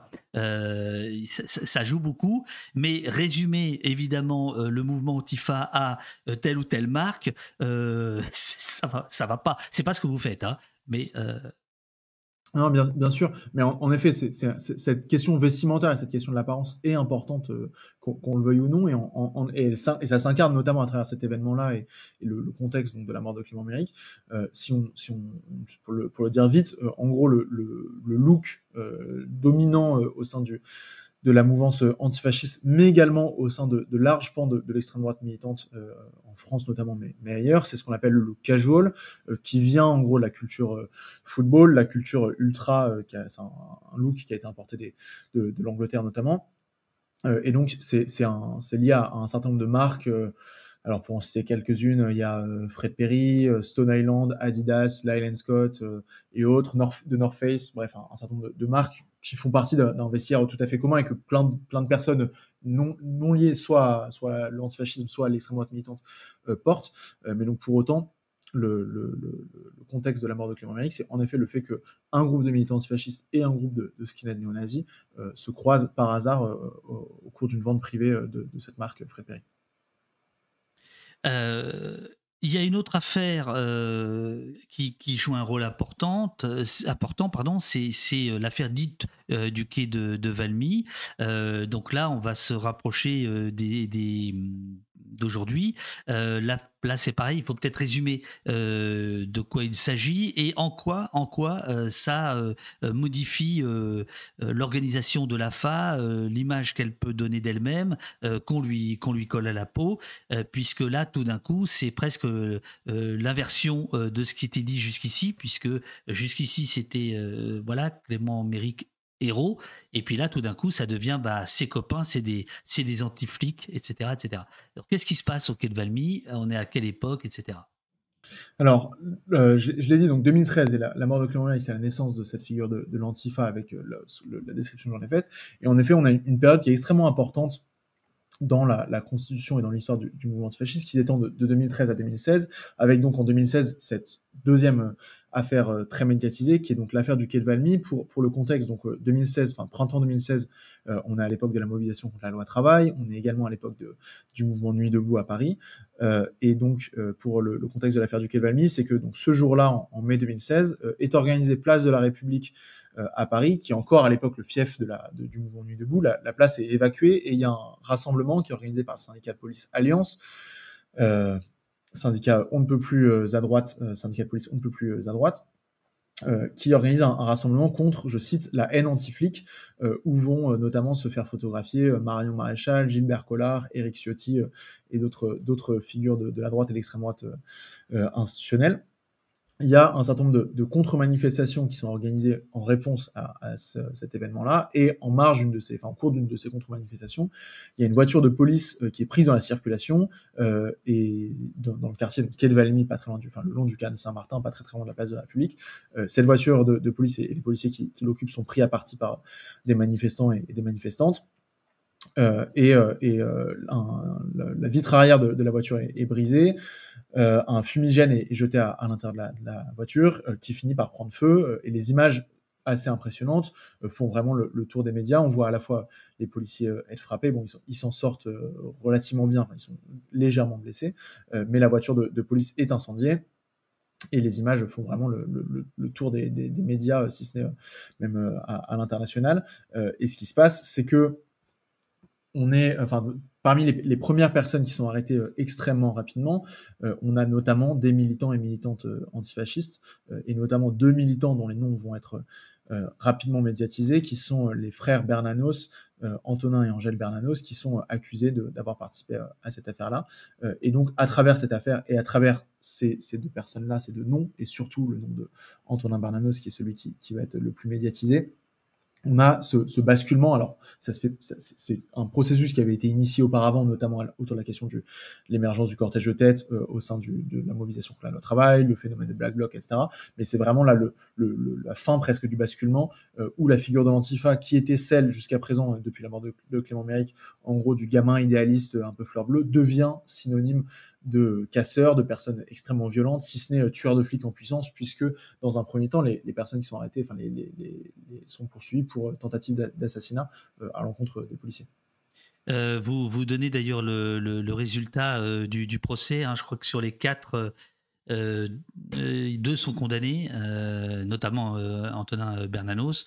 L'un est relaxé complètement et le troisième et le quatrième, c'est à moitié, je crois. Je ne sais plus sur les. ça, alors ça, c'est sur les quatre qui sont qui sont les quatre premières personnes interpellées, mais il y a plus de condamnations que ça. Il y a, je sais, j'ai plus le chiffre exact en tête, mais je crois qu'au total, il y, a, plus d'une dizaine de personnes qui sont poursuivies et dont un bon nombre sont condamnées. Là, les quatre, en, l'occurrence, c'est les quatre tout premiers interpellés. Angèle Bernanos a été complètement relaxé. Antonin a été condamné. Euh, et en effet, il y a des condamnations pour, pour d'autres personnes, y compris des, condamnations assez lourdes. Euh, nous avons dans le chat Hollandel qui dit un bouquin de plus à acheter et ajouter à la pile. Ah bah ça oui, ça oui, il est là le, le, le, bouquin. À propos du, du, bouquin, le titre vient d'où? Alors le titre... J'ai euh, la réponse, mais... Le titre, c'est un, un, slogan qui le slogan en fait d'hommage à Clément Méric. C'est ça dont on, vient de parler, euh, et qui résume en fait euh, vraiment euh, cette idée qui s'est très vite imposée au, sein du mouvement antifasciste de, suite à la mort de, de Clément Méric, c'est l'idée de faire en sorte qu'il ne soit pas mort pour rien, c'est leur terme, c'est un terme qui est beaucoup revenu au, cours des entretiens, et donc l'idée que la meilleure façon de rendre hommage à Clément Méric, c'est de poursuivre ses combats, et donc plutôt que lui rendre hommage à travers une minute de silence, lui rendre hommage à travers une vie de lutte, et une vie de lutte dans le sens des combats et, des engagements que, que Clément Méric portait. Euh, Sebzer euh, dans le, chat nous dit que Bernanos a été balancé par une source anonyme. Il me semble, si j'ai bien lu votre livre, euh, Sébastien, que la source anonyme, en fait, c'était un flic, c'est ça? C'est ça. en fait, il y, a un renseignement anonyme qui arrive quasiment immédiatement et, suite à une, erreur de procédure, en fait, cette, note a été désanonymisée et en l'occurrence, c'est en effet un flic qui, qui désigne Antonin Bernanos et son frère Angèle comme étant de façon euh, sûre et certaine euh, impliqué dans, cette affaire. Euh, ce qui est intéressant, c'est que, en l'occurrence, Angèle Bernos par la suite a, été reconnu innocent, enfin a été innocenté. donc, donc ça pose évidemment question. En tout cas, c'est quelque chose que, les, militants et les avocats, notamment les différents militants qui ont été poursuivis dans cette affaire, ont, beaucoup mis en, avant. En avant, c'est l'origine d'un certain nombre de, renseignements et le, le fait que un certain nombre de, renseignements qui ont été donnés dans un, enfin, qui ont, lieu, qui, sont apparus au, début de l'affaire, se sont par la, par la suite avérés erronés. et en effet, il y a, beaucoup de, disons, de, zones d'ombre dans, dans, cette affaire judiciaire. Euh, justement, là, il y a une question à l'instant même de euh, MTPSN. Les groupes Antifa sont-ils infiltrés par les renseignements intérieurs français? Euh, Il n'en est pas question dans votre, dans votre livre, mais ce que vous venez de raconter, je, fais juste un petit commentaire, c'est grosso modo ce qu'on appelle la, judiciarisation du renseignement, c'est-à-dire que il y, y a des surveillances, il y a des écoutes qui sont extra-légales et euh, on les transforme euh, euh, en disant ressources anonymes. Sauf que là, ça s'est vu. Alors, je ne sais pas si c'est le cas précisément ici, mais ça se retrouve dans énormément de dossiers, ce qu'on appelait, ce qu'on appelle voilà, judiciariser, c'est-à-dire rendre rendre légal quelque chose qui ne l'est pas tout à fait, un renseignement, etc. Ou pour accuser quelqu'un sur lequel les, les, renseignements ont des soupçons, mais n'ont absolument aucune preuve le truc parfaitement dégueulasse. Euh, est-ce que vous pouvez euh, juste répondre à la, question de MTPSN Et euh, moi, je vais me chercher le petit café qu'on m'a gentiment laissé devant la porte. J'arrive tout de suite, mais je vous écoute. Hein, le, je garde le casque. Alors, pour, pour l'infiltration par les groupes, par, de, groupes antifascistes par les, renseignements, c'est pas, possible de le dire, puisque c'est le principe. en tout cas, si infiltration il y a, jusqu'à présent, à ma connaissance, elle n'a pas été, pas été euh, démasqué. En tout cas, c'est une crainte des militants. Euh, c'est entre autres pour ça que euh, les militants euh, sont les militants et militantes antifascistes sont se font assez discrets. Euh, c'est des groupes et des milieux relativement fermés qui ont un fonctionnement pour beaucoup d'entre eux dit affinitaire. Donc en gros, si, on résume, si on force un peu le trait, mais en, le, termes de fonctionnement, c'est des organisations qui, ne sont pas ouvertes. C'est pas, vous pouvez pas juste aller sonner à la porte de, je ne sais quel local ou de je ne sais quelle permanence et, prendre, votre carte et rejoindre tel groupe, que ce soit la, la, Paris banlieue ou autre. C'est un, un, fonctionnement plus par, disons, cooptation et un de fonctionnement qui s'apparente en gros à une sorte de groupe d'amis qui militent ensemble. Euh, donc, de ce point de vue-là, enfin, entre autres pour ça, et entre autres de cette façon-là, ils essayent de, se prémunir d'une potentielle infiltration, alors soit par les services de renseignement, euh, soit par potentiellement des, militants d'extrême droite. Euh, pour autant, ce qui est évident, c'est que ces, groupes et, la mouvance de façon générale est pour le coup surveillée par, les, par les services de renseignement, ça, il n'y a, a, pas de doute. Alors, euh, justement, par rapport à la question euh, affinitaire, euh, vous, vous posez la, question, page, page 80. bien conscient des limites de cette prépondérance de l'affinitaire, plusieurs groupes vont tenter ou tentent encore de dépasser le cadre strict. Là, on parle toujours de la FA parce qu'on verra que avec la jeune garde, c'est une autre façon de, mobiliser et de, recruter. quels, sont les, les, problèmes que pose euh, la, cooptation euh, euh, ou, le, lien, le pour une organisation comme l'AFA bah, le problème, je pense, premier, c'est qui a été évoqué par beaucoup de militants et militantes, c'est une question de, nombre en fait. le fait est que la plupart des groupes antifascistes, en l'occurrence, on parle du courant antifasciste autonome, mais c'est à peu près équivalent pour pour la jeune garde, les groupes les plus importants que j'ai pu rencontrer en termes de noyaux militants euh, pour les grandes villes compte à tout casser une trentaine de militants et militantes. Euh, c'est une échelle extrêmement réduite, une trentaine de militants et militantes euh, à l'échelle notamment de Paris. c'est quand même pas, pas énorme pour une organisation qui a 15 ans d'existence. Alors, au-delà du noyau militant, il y a des cercles de sympathisants et donc des possibles sympathisants et sympathisantes et possibilités donc de mobiliser plus de monde.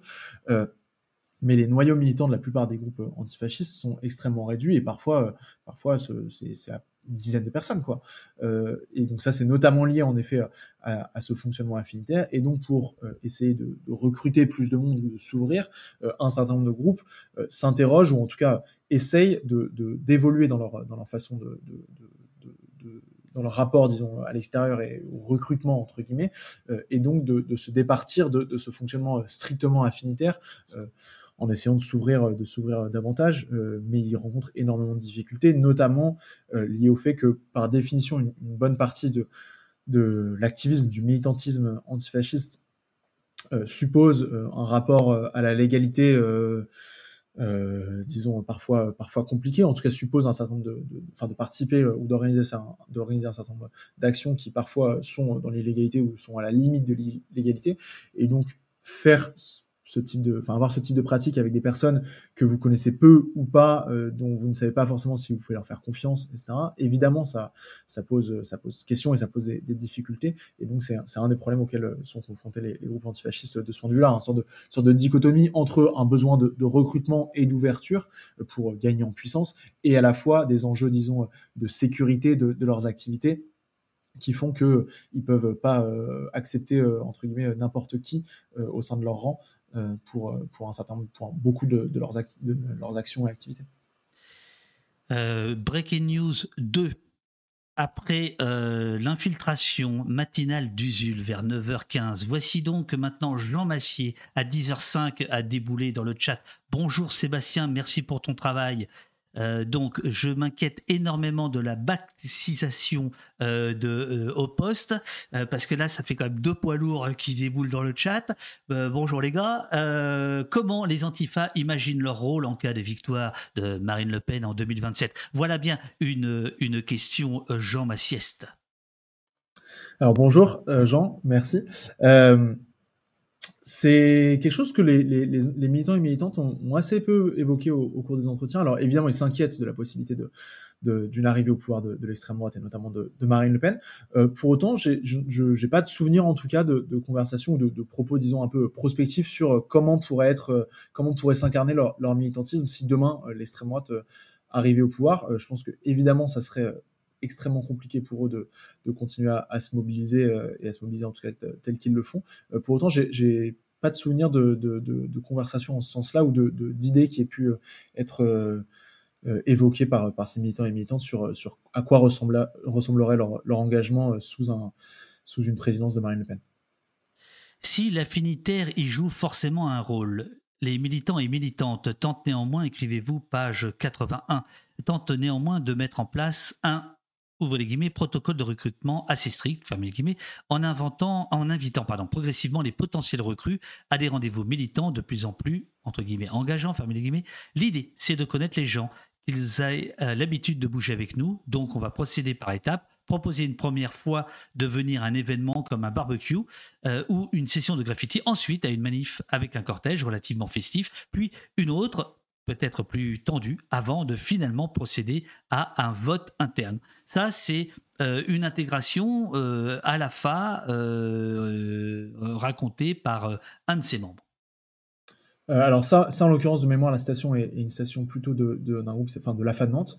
Euh, la FA Nantes, absolument, oui, oui. Il y a un certain nombre de, il y a un certain nombre de, groupes donc de ce, ce courant antifasciste autonome qui essayent de se départir de ce fonctionnement strictement affinitaire et qui du coup essaient de, mettre en place des formes de, processus de recrutement. Alors ils y constatent beaucoup de limites et, de difficultés, mais de faire un peu les, choses en effet étape par étape là, comme comme vous lisiez la station pour à la fois pouvoir s'ouvrir et à la fois ne pas euh, se retrouver du jour au lendemain avec une personne totalement inconnue au bataillon à devoir euh, aller affronter euh, la police ou un groupe d'extrême droite ou je ne sais quoi d'autre sans, sans, forcément connaître la personne et sans notamment pouvoir avoir confiance en, ses, réactions et en, sa solidarité et en le, fait que la personne potentiellement gardera le silence ou non en garde à vue, etc. Donc ils, essayent de, mettre en place cette, disons, ces, ces processus d'intégration de, progressive au sein des groupes. On parlera tout à l'heure, il, y a plusieurs questions, dont l'une à l'instant de, Valka. Euh, sur les médias, on, y reviendra, euh, mais je propose qu'on continue euh, la, lecture du, bouquin. Sébastien, on est à peu près 1000 ce matin. Super. C'est pas mal. Bonjour tout le monde. Bonjour tout le monde. Et Jean Massier, qui est un être bien élevé, vous, vous remercie de votre réponse. Alors, dans le chat, il y a euh, des questions autour de la jeune garde. Est-ce que vous allez parler de la jeune garde, de la scission euh, Alors c'est vu comme une scission entre euh, la FA et, et, la, jeune garde. Ah ben voilà. Alors voilà maintenant que tout le monde dit bonjour dans le chat. ben, les, eh ouais, les oppositions, ils ont, ils ont beau être durs en affaires, ils sont, ils sont courtois. Super livre que j'ai dévoré en quelques jours, nous dit Magic. voilà. Bonjour, vous dit Clédemy. Bon, bref, la jeune garde veut populariser l'antifascisme. c'est l'objet du chapitre 3, c'est ça, qui est peut-être le, chapitre où vous êtes le plus critique. On va, on va y revenir. Mais ah, ah, ah, ah, petit sourire en coin. Très bien. Alors la jeune garde, combien de divisions, c'est quoi, c'est qui, comment ça arrive, pourquoi ça arrive Vous avez fait plus de 30 pages sur le truc. Là, il faut résumer en, en quelques secondes, quoi. Alors, la jeune garde, euh, la, jeune garde ne, se crée pas euh, de façon originelle en tant que scission par rapport à, l'AFA ou, ou, à un quelconque groupe. Euh, la Jeune Garde, c'est un groupe qui émerge, enfin qui est créé au début de l'année 2018 à Lyon, euh, et le fait que ça se crée à Lyon n'est absolument pas, pas, dû au hasard, puisque Lyon, à l'époque et encore à l'heure actuelle, euh, est la ville en France où l'extrême droite militante et groupusculaire notamment est la plus implantée et dispose d'un certain nombre de locaux, et dispose encore à l'heure actuelle d'un certain nombre de, de, locaux, notamment dans le, dans le vieux Lyon. Et donc la Jeune Garde se crée à l'époque en opposition euh, à ces, à ces groupes-là, avec comme objectif euh, premier et principal d'obtenir la fermeture d'un certain nombre de, de ces locaux euh, d'extrême droite. À l'époque, il y a notamment le Bastion Social, qui est le, nouveau nom du GUD, qui, qui, dispose d'un local. Il y a également Génération Identitaire qui dispose de deux locaux dans le, le Vieux-Lyon. Et donc, le, la Jeune Garde se crée en euh, réponse à, cette implantation euh, militante d'extrême droite, avec au début euh, une activité vraiment de, terrain et de lutte contre ces locaux pour obtenir la fermeture. donc à la fois avec un, certain nombre de et c'est des choses qui sont revendiquées à l'époque hein, de d'attaque d'un certain nombre de, ces locaux d'extrême droite et en parallèle de ça quelque chose d'assez d'assez important pour la jeune dès ses débuts et qui pour le coup est, vraiment resté c'est ce qu'ils appellent et c'est leur démarche unitaire donc ils travaillent avec beaucoup d'organisations pour le dire vite, en gros, de la gauche et de l'extrême gauche, euh, euh, que ce soit à la fois des partis politiques, des syndicats, des associations, etc., euh, qui, y compris des structures qui ne se mobilisent en temps normal ou ne, se mobilisaient plus en temps normal beaucoup sur la question de, l'antifascisme, pour obtenir la fermeture de ces locaux. la jeune garde, depuis, a, évolué, a, pris en, puissance, s'est développé dans, enfin, il s'est installé dans un certain nombre d'autres villes. Ils ont à l'heure actuelle cinq branches, donc ils sont toujours actifs à Lyon, mais ils sont également implantés euh, à Strasbourg, à Paris, à Lille et à Montpellier. Euh, et euh, depuis, depuis cette, cette, année 2018, c'est constitué comme étant un sorte de, deuxième courant au sein de, l'antifascisme en France, avec pas mal de, différences, si ce n'est de, divergences vis-à-vis du courant historique de ces dix dernières années, le courant antifasciste autonome dont on parlait jusqu'à présent. Alors, vous racontez dans, dans, le, dans votre livre euh, vos rencontres avec Raphaël Arnaud, qui est euh, la figure la plus, la plus connue, euh, qui va notamment passer chez, chez Hanouna, ce qui va lui être ce qui lui est toujours reproché par une bonne part des, des Antifa, et puis qui est salué par par, euh, par ses camarades à lui, etc. Euh, l'idée, une des idées, si j'ai bien compris euh, votre, votre travail, une des idées forces du, de la jeune garde, c'est de, de prendre ses distances, voire de critiquer l'antifascisme autonome, celui dont on vient de parler depuis Ralphon jusqu'à la FA. c'est ce point-là qui est le, le, point de départ et, et d'essayer, alors on va voir après sur les critiques, a des critiques super dures, l'antifascisme de préfecture par exemple. ouais, c'est pas drôle. bon, euh, mais avant ça, euh, donc vous racontez euh, les, les, les, vos rencontres qui sont qui sont parfois un peu un peu compliquées, mais ça se ça se ça se comprend qu'elle qu'elle le soit. Enfin voilà, c'est logique qu'il y ait de la méfiance quand un journaliste, quand bien même qui travaille pour Mediapart, déboule mais euh, le discours officiel qu'on vous fait, c'est quand même un discours euh, euh, quasi œcuménique et puis de, de, rassembleur. alors que dans les faits, c'est pas exactement ce que vous allez trouver. Il, va, y, a, bataille, quoi, en gros. Il y a bataille idéologique entre, entre les deux groupes. alors oui, tout à fait. un, des, un des enjeux assez, assez nouveaux de la jeune garde, c'est en effet, enfin en fait, ah merde, il y a Jean Massier qui dit j'ai pas bien compris le point de divergence comme Jean, Jean Massier il parle aux jeunes, il, faut, il, faut, expliquer. Les points de divergence, ils sont, ils sont multiples. Euh, il y a à la fois un, un, premier point de divergence, un point, un point de divergence, disons, euh, stratégique.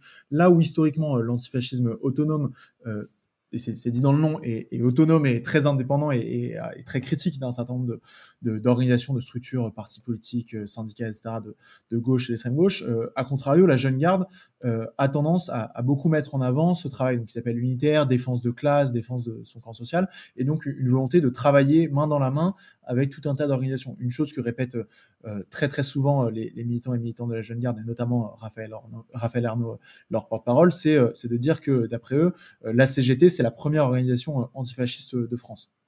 Euh, et donc qui veulent travailler avec ces, ces organisations-là, faire en sorte que ces organisations se remobilisent autour de la question antifasciste, autour de la lutte contre l'extrême droite, euh, pour, euh, pour gagner, en, gagner en puissance et, et utiliser le, le, la force de frappe de, de ces organisations. Euh, donc il y a à la fois cette divergence, disons, stratégique, euh, il y a également une, une divergence euh, assez importante en termes de, de stratégie de communication. Euh, L'antifascisme autonome est historiquement très méfiant de, de, des médias. Euh, les militants et militantes de ces groupes-là s'expriment euh, très très peu, si ce n'est pas du tout, répondent peu aux, interviews, si ce n'est pas du tout. Quand ils répondent, en général, c'est de façon anonyme, euh, à visage masqué, etc. Euh, a contrario, la jeune garde prend, le, un peu le, contre-pied de cette stratégie-là euh, en, en, décidant et en assumant d'avoir un certain nombre de cadres et notamment de porte-parole, et notamment avec comme porte-parole le principal Raphaël Arnaud, et donc en l'occurrence d'aller s'exprimer dans les médias, s'exprimer à visage découvert et s'exprimer dans tous les médias et donc y compris d'aller faire, enfin de, de, répondre à les plus trash y compris d'aller euh, chez Hanouna, euh, en, en l'occurrence euh, à, à, Touche pas à mon poste. Alors c'était il y a quelques années maintenant. Alors Raphaël Arnaud est venu aussi deux fois au poste. Hein. Il, il, a aussi des bonnes fréquentations. Hein. Il ne faut pas non Alors, plus abuser. Il parle, il parle en effet, à, à il répond à des, des, médias extrêmement variés. Mais donc ça, c'est entre autres quelque chose qui est, qui est beaucoup reproché à la jeune garde par, par d'autres groupes. Et je pense qu'un qu des aspects, c'est ce que vous évoquez, enfin c'est ce qui est sous-entendu en, sous-main par cette fameuse critique là antifascisme de préfecture qui est pas du tout mon terme à moi mais qui est une des critiques qui est faite euh, à la jeune garde euh, par un certain nombre d'autres militants et militantes antifascistes et notamment euh, de la part du, courant antifasciste autonome c'est que un des aspects un aspect central des mobilisations de la jeune garde dès, son, dès, sa création, euh, afin d'obtenir la, la, fermeture d'un certain nombre de, locaux d'extrême droite, c'est de militer pour la dissolution d'un certain nombre de groupes d'extrême droite. Euh, c'est quelque chose que la Jeune Garde met beaucoup en avant. Ils ont mené notamment deux campagnes su successives. Euh, une première pour la dissolution du bastion social, qui a eu lieu, et une seconde pour la, dissolution de Génération Identitaire, qui a également eu lieu. Alors dans les deux cas, dans les deux cas, la jeune garde met, beaucoup en avant son, rôle dans ces campagnes-là et, presque sous-entend que c'est grâce à eux que ces groupes-là ont, été dissous. Euh, bon, dans les faits, il y a absolument aucun lien de, causalité euh, démontré entre les, décisions du, gouvernement de dissoudre ces différents groupes d'extrême droite et le travail de la jeune garde. Bon, pour autant, ça fait partie du travail militant qui a été effectué par, la jeune garde euh, et à travers cette critique d'antifascisme de préfecture, en, encore une fois entre guillemets, ce qui est reproché à la jeune garde, c'est de s'en remettre en fait à l'État euh, pour lutter euh, contre l'extrême droite. Et en gros, avec cette idée, et je pense quelque chose qui s'est plutôt euh, constaté euh, de, depuis, qui est de dire qu'en fait, demander à l'État de dissoudre un certain nombre de, de groupes d'extrême droite, c'est ouvrir la, la boîte de Pandore des dissolutions. Et en l'occurrence, cette arme des dissolutions, alors elle a certes été mobilisée par le gouvernement donc à l'encontre de, de, ces groupes d'extrême droite, mais elle a également, en parallèle de ça, a été mobilisé très très largement pour dissoudre euh, notamment des associations euh, et des, notamment des associations euh, en lien avec la communauté musulmane. Et euh, plus récemment, et de façon plus médiatisée peut-être, euh, un certain nombre de, de groupes, disons, de gauche, d'extrême gauche. Alors, il y a eu des groupes antifascistes, il y a notamment la GAL, qui est un groupe antifasciste lyonnais, qui a été visé par une tentative de dissolution, qui pour l'instant a été suspendue. il y avait le groupe Nantes Révolté. Qui a même, qui a même été cassé par le Conseil d'État pour l'instant, c'est uniquement suspendu, si je ne me trompe pas. Euh, la décision au final doit être rendue encore euh, cette année. Ah d'accord. Euh, Nous avions reçu le, leurs avocats. C'est un, un, super moment d'ailleurs, les deux avocats lyonnais de, de, de, la Galle. Et, et, pour les pour les autres, donc il y a eu une entrée voltée et bien sûr évidemment là extrêmement récemment les soulèvements de la terre. Et donc il y a, il y a une des critiques qui est faite donc à la jeune garde par ces, ces militants et ce, ce courant antifasciste autonome, c'est de dire que en, en s'en remettant à, à l'État que un certain nombre de, groupes, enfin que le courant antifasciste autonome combat, euh, et bah évidemment ça, ça, a des répercussions et, ça, ouvre cette, cette, boîte de Pandore, notamment de la, question des, dissolutions. Voilà, et il y, a, donc l'idée que la jeune garde utilise des, moyens. On va comprendre tout à l'heure pourquoi, parce que vous avez euh, rencontré euh, celui qu'on pourrait appeler le numéro 2 de, la jeune garde, qui, explique pourquoi euh, ils font ce, ces choix-là. Mais pour, euh, pour terminer, euh, euh, pour répondre aux interrogations du, du, chat, oui, c'est l'idée que la jeune garde utilise ce qui est à la disposition de tous et de tous, y compris les élections, puisque l'un des, des porte-parole de la jeune garde va se présenter aux élections législatives, c'est-à-dire de faire ce qu'on appelle le jeu de la démocratie représentative, etc. Ce que ne fait pas évidemment, on l'a compris tout à l'heure, la, la FA Paris-Banlieue et, et. Et ces points de divergence, euh, vous, écrivez, euh, c'est une démarche unitaire qui ne fait pas euh, l'unité. Donc il y a quelques, quelques colibés, comme dirait l'autre, un, peu, un, peu, difficiles, des, moqueries du style le PS radicalisé. certains vont même jusqu'à parler d'ennemis politiques. Ce que votre livre ne, ne, dit pas, c'est c'est l'étendue de cette peut-être pas détestation, mais en tout cas de, de, de, de cet écart. Oui, si, peut-être entre les deux. Je pense, qu'on peut parler, euh, au moins pour certains groupes et certaines personnes, de détestation. Ça, c'est. Je pense que le terme n'est pas trop fort. Et personne, ne, personne ne se dit, euh, il faut de, il faut, il faut de tout pour, euh, au nom d'un combat qui, qui devrait transcender ces divergences, non? Ça vous semble irréconciliable?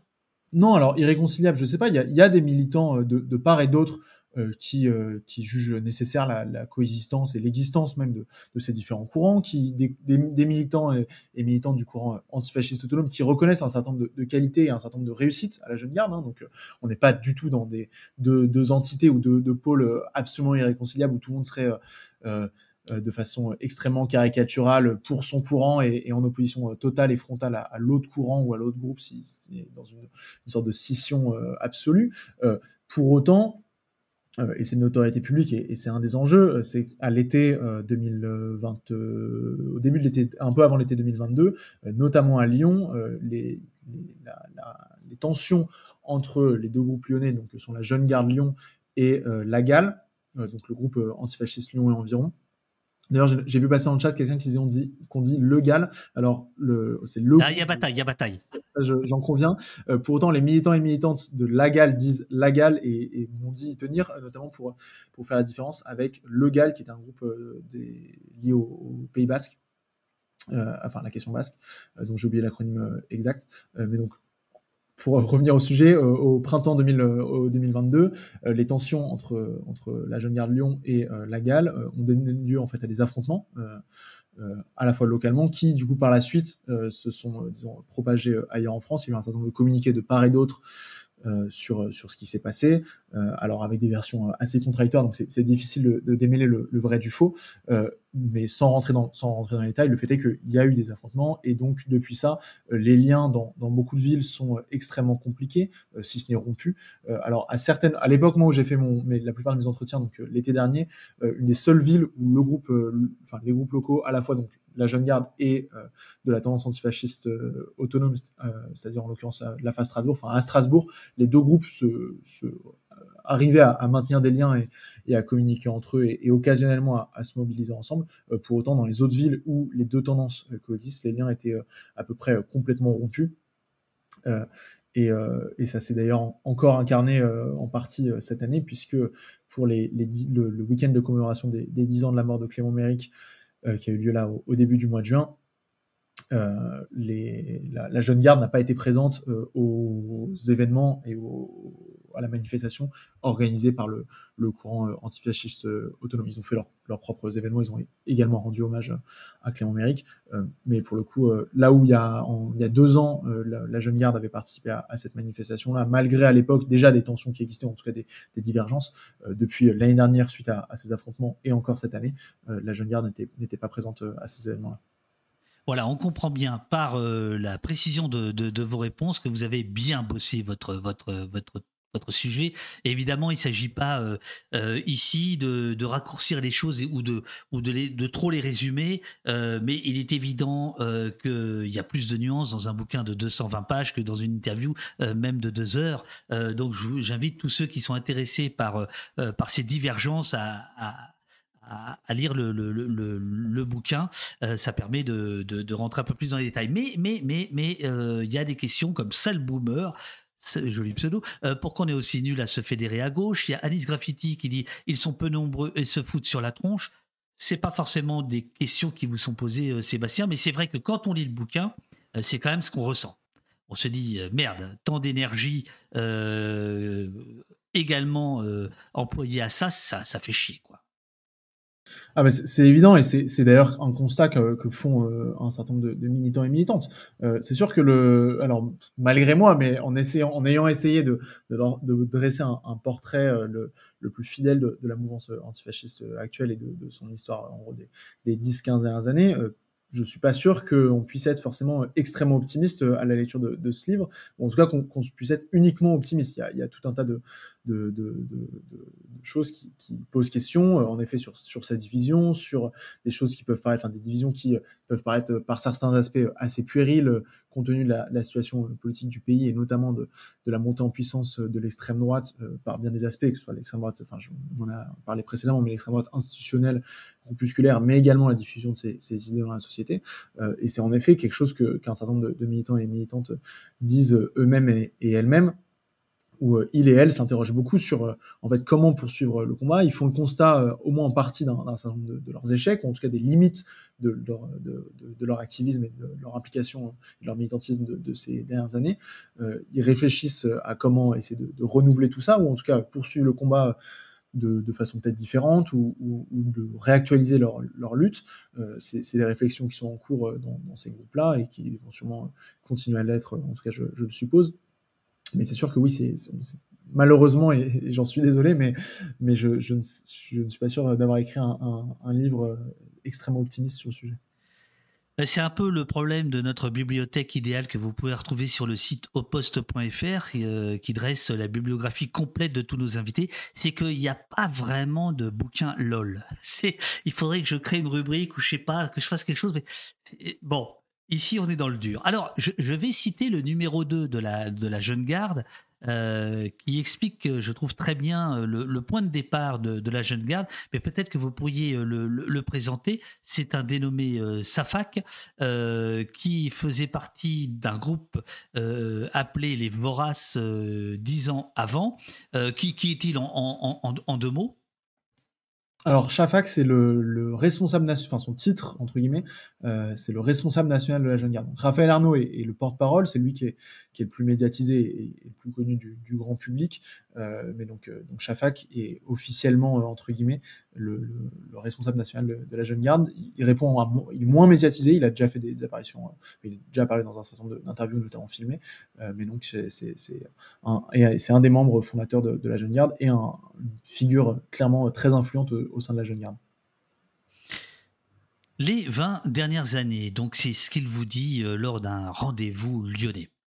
Les 20 dernières années, c'était l'hégémonie de l'antifascisme étudiant, un antifascisme tenu par ce qu'on appelle l'autonomie en France, et ces 20 années de montée de l'extrême droite, de renforcement de tous leurs groupes, d'implantation des identitaires, de toutes les campagnes et mots-clés de l'extrême droite dans la société française, sur les plateaux télé, dans les partis politiques de droite et même de gauche.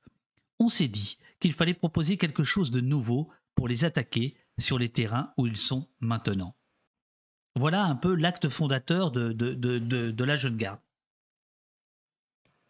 Tout à fait, c'est en lien avec euh, ce que, j'évoquais précédemment, mais vraiment à, l'origine de la création de la jeune garde, il y a cette volonté, alors c'est des termes qui reviennent, souvent dans, la façon dont ils s'expriment, de renouveler ou populariser l'antifascisme, euh, et, et, il part d'un constat qui est en effet euh, très critique euh, et, en, bonne partie justifié, hein, et qui est, qui partagé également par d'autres militants et militantes, euh, mais euh, un, constat très critique vis-à-vis du courant antifasciste autonome, d'un certain nombre de ses échecs, ou en tout cas de ce qu'il considère être un certain nombre de, ses échecs, et donc la jeune garde se crée avec cette volonté d'offrir une, alternative ou, ou d'insuffler un, un, renouveau à l'antifascisme. Alors depuis, ils ont eu, je pense, et je pense qu'eux-mêmes euh, seraient, sont, sont, assez lucides là-dessus, un certain nombre de réussites et d'échecs, de, de, en tout cas de, en, en demi-teinte.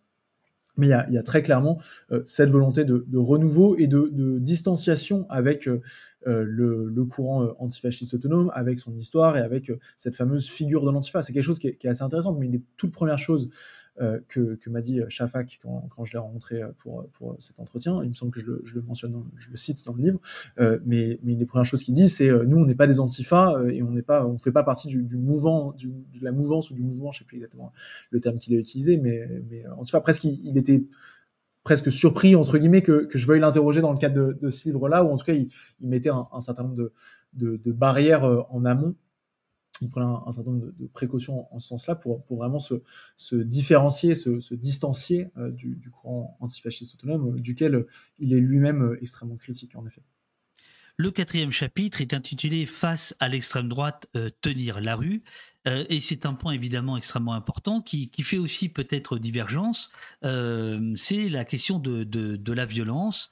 Il y aurait une violence originelle, c'est comme ça qu'elle est perçue, celle de l'extrême droite, et euh, il y aurait une contre-violence, celle des mouvements euh, antifa. si j'ai bien compris, c'est ça l'idée, c'est-à-dire que l'idée, c'est pas de dire euh, les antifas, c'est des, brutes épaisses euh, qui euh, valent, mais avec d'autres vêtements, le camp d'en face. C'est une réaction à des violences euh, physiques et symboliques qui sont euh, faites par l'extrême droite.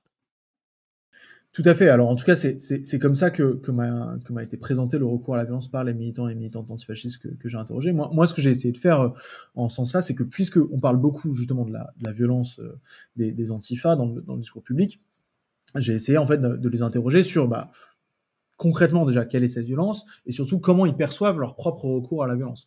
Euh, et la réponse qui m'a été qui m'a été systématiquement faite, euh, elle se résume en fait à l'idée que euh, la violence euh, des antifascistes, enfin déjà pour les antifascistes, euh, c'était vraiment le, presque la, phrase qui revenait en, boucle systématiquement les, la, la, leur, première, leur premier élément de réponse, c'était de dire que pour eux, euh, la violence n'est absolument pas une fin en soi, mais est un moyen et donc est un outil politique. Euh, ça, c'est le, premier élément, c'est en gros ce, rapport à cette conception de la violence où ils faisaient un, un, une première différence entre eux-mêmes et l'extrême droite en disant bah, l'extrême droite, les militants de l'extrême droite considèrent, enfin pour, eux, la, violence c'est une fin en soi. Euh, leur modèle de société, leurs idées sont, sont, violentes, etc. Nous, à contrario, c'est uniquement un moyen, un outil, mais ce n'est pas une fin en soi. Ensuite, pour ce qui est d'un point de vue euh, peut-être plus euh, euh, théorique de, de, leur propre violence, euh, en fait, les militants et militantes antifascistes que, que j'ai interrogés sur, sur ce sujet-là euh, parlaient systématiquement de leur propre recours à la violence comme étant une contre-violence. Et une contre-violence qui est donc une réponse à une violence originelle, et une violence originelle qui est double, qui est avant tout une, une violence originelle, disons, intrinsèque à la société capitaliste, qui est la violence de, de, des dominations, la violence des inégalités de, de, notre société, et une violence euh, qui est celle de, l'extrême droite, euh, et donc une nécessité de, répondre à, cette double violence euh, originelle. En gros, ce, que beaucoup euh, disaient euh, souvent pour, résumer un peu tout ça, c'est de dire si, nous, militants et militantes antifascistes, on n'existe pas, c'est pas pour autant que l'extrême droite n'existera pas et n'ira pas agresser des gens dans la rue parce que, en raison de leur couleur de peau, de leur religion ou de leur orientation sexuelle ou, je ne sais quoi d'autre. Et, euh, et, à contrario, de dire si l'extrême droite n'existait pas, bah nous, on n'aurait pas besoin d'avoir recours à, la violence. Il faut avoir euh, tout ça en tête en sachant que euh, dorénavant, chaque nuit, pendant le, soulèvement des quartiers, il se trouve des hordes de miliciens fascistes à Angers et ailleurs euh, pour aller euh, faire des choses qu'on n'avait pas vues depuis les années 30. Enfin, je veux dire, il faut avoir quand même ça très très clairement en tête. Euh, il y a une, une violence d'extrême droite qui s'affiche, qui se revendique, qui est médiatisée sans trop trop trop de, de, critiques c'est un, c'est voilà. Enfin, là, il me semble qu'on est en train de vivre des quelque, des choses qui sont absolument dramatiques et et d'une radicalité euh, terrifiante, terrifiante. Euh, néanmoins, euh, et alors là, on voit que c'est un, trait de l'époque et je trouve que c'est un joli trait.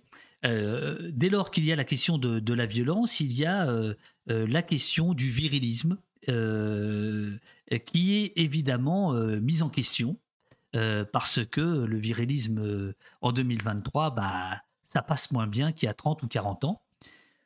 J'ajouterai fort heureusement.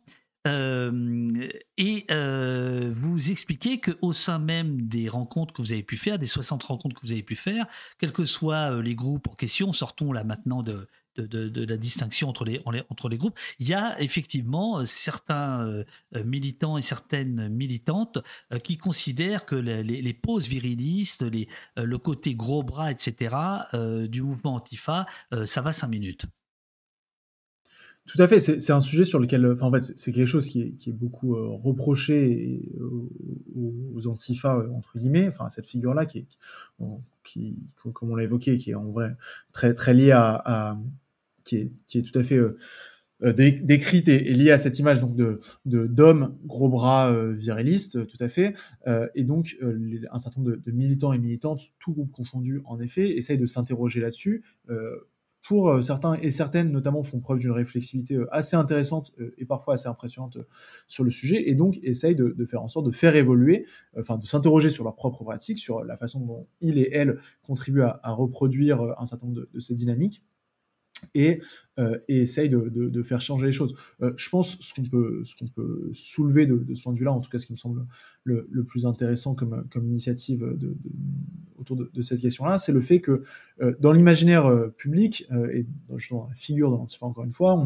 la figure de l'antifa est très associé à une figure masculine. on a l'impression que tous les antifas sont des hommes, à entendre beaucoup de, discours autour de cette figure-là dans les faits, c'est quelque chose qui est assez éloigné de la réalité. Alors, évidemment, le mouvement antifasciste et les groupes antifascistes restent à l'heure actuelle quand même majoritairement masculins. Euh, pour donner une idée en termes de chiffres, moi, 25% des personnes que j'ai rencontrées euh, étaient des femmes. Euh, donc, ça reste minoritaire, mais c'est pas pour autant complètement dérisoire. première, chose d'un point de vue, disons, numérique au-delà de cette question numérique, du, nombre de femmes dans ces mouvements, euh, ces femmes-là, euh, ces militantes antifascistes, euh, essayent depuis maintenant un certain nombre d'années de s'organiser pour accroître, disons, leur, efficacité, leur visibilité, etc. Et depuis maintenant un certain nombre d'années, bon nombre d'entre elles se sont organisées dans ce qu'elles ont appelé une coordination féministe antifasciste, qui en fait regroupe des militantes antifascistes de différents groupes, donc de différentes villes, qui se coordonnent entre elles avec un objectif qui est double. Euh, un premier objectif, en tout cas c'est comme ça que ça m'a été présenté, et c'est ce qu'on retrouve d'ailleurs dans, dans, leur, dans leur texte, dans leur tract, etc. Un premier objectif qui est avant tout tourné vers l'intérieur du mouvement antifasciste, euh, avec cette idée que en s'organisant entre militantes, elles vont pouvoir, au sein du milieu antifasciste, lutter contre un certain nombre de dynamiques sexistes, virilistes, etc. Et la reproduction de, ces schémas-là, qui, alors c'est quelque chose aussi qu'elle soulevait et qu'elle relevait beaucoup quand, je les interrogeais sur cette question-là. Euh, elle disait, en gros, certes, euh, il y a des problématiques de sexisme, de virilisme et autres au sein du, du milieu antifasciste. Pour autant, et c'était vraiment quelque chose qu'elle répétait euh, presque inlassablement, c'est des dynamiques qui existent, qui dépassent très largement, et c'est évident, le cadre du, milieu antifasciste, euh, qui s'y retrouvent parce que le milieu antifasciste n'est pas déconnecté du reste de la société, n'est pas une sorte de, bulle euh, au sein de laquelle il n'existe absolument aucune discrimination, aucune inégalité ou autre. pour autant, elle disait que étaient, enfin, qu'elles avaient été moins confrontées à ces problématiques-là au sein du milieu antifasciste qu'au sein du reste de la société. Donc, elles s'organisent pour lutter contre tout de même la reproduction de ces dynamiques au sein du milieu, euh, et dans un second temps, un, objectif plus tourné vers l'extérieur, entre guillemets, et en l'occurrence, vers le, reste du, mouvement féministe, et donc pour porter au, sein du mouvement féministe de, façon plus large leurs revendications et leur conception du féminisme, et donc d'un féminisme antifasciste. Euh, pense sur le bec, comme on disait au canard enchaîné. Euh, le chat me reprend à raison en disant mais petit bonhomme, t'as oublié les années 80-90 avec les skins euh, dans Paris. C'est vrai, c'est vrai qu'il y avait aussi des, des, des, skins dans Paris, mais il me semble que ce qui est tout à fait déterminant, c'est qu'aujourd'hui, les mêmes euh, miliciens fascistes qui, euh, qui tapent à tour de bras à Lyon, à Angers, etc., euh, sont relayés par des gens qui sont aux portes du pouvoir. C'est en ça que je fais la, relation avec les années 30. Mais pense sur le bec, en effet, voilà pourquoi faire des comparaisons historiques en direct, c'est une grosse connerie. Alors, Sébastien, vous arrivez, on arrive au, dernier chapitre que vous avez déjà un petit peu défloré. Euh, c'est euh, celui qui m'a le plus intéressé, je, dois dire. Euh, tout m'a intéressé, mais celui-là un peu plus, c'est les trajectoires individuelles et collectives des, des antifas, comment ils le deviennent, d'où viennent-ils, les profils sociologiques, et, on, et à Tours, oui, oui, et à Tours, oui, oui, bah, partout, quoi, voilà. les profils sociologiques. Alors, ça revient au tout début de, l'émission. Là, vous venez de, déjà de, parler de la féminisation euh, du, mouvement et comment euh, euh, ça peut s'organiser autour de cette question-là. mais le profil sociologique n'est pas du tout celui qui est largement répandu partout. Alors, c'est page 167, si vous voulez vous relire. je, veux juste revérifier mes chiffres, mais c'est bien ça. Euh, donc, euh, qu'est-ce qu'on peut dire euh, à grands traits? Et là, quelqu'un nous pose une question dans le, dans le chat sur le FAF Watch et autres modes d'action, en nous demandant, outre la FAF Watch, à quel point la lutte est-elle devenue numérique? Peut-être qu'il faut parler de ça. Alors, euh, on peut en effet parler de ça avant, de, parler des, profils sociologiques. Euh, déjà, le, FAF Watch, pour, euh, peut-être pour tout le monde. Alors, déjà, FAF, je pense que ça parle à, beaucoup de gens ici, mais c'est l'acronyme France au français, qui est utilisé à la fois par les militants d'extrême droite pour se définir eux-mêmes, ils se revendiquent FAF, et à la fois, du coup, utilisé par les militants antifascistes pour nommer leurs adversaires ou leurs ennemis politiques. Et donc le FAF-Watch, c'est une pratique relativement ancienne euh, qui consiste euh, en gros à enquêter sur euh, l'extrême droite militante et, notamment dans le but d'essayer d'identifier en fait les militants et bien souvent de montrer notamment leur, les, les, leurs multiples facettes et donc montrer par exemple que tel militant de tel groupuscule qui, qui, qui va faire le gros bras et qui, qui va agresser des personnes ou va être impliqué dans différentes actions violentes potentiellement et également euh, j'en sais rien, un cadre de, tel parti politique ou, euh, un, notable local ou, je ne sais quoi. Et donc l'idée étant d'enquêter sur, sur les profils de, ces militants d'extrême droite pour pouvoir en savoir plus sur, sur eux et les dénoncer euh, publiquement.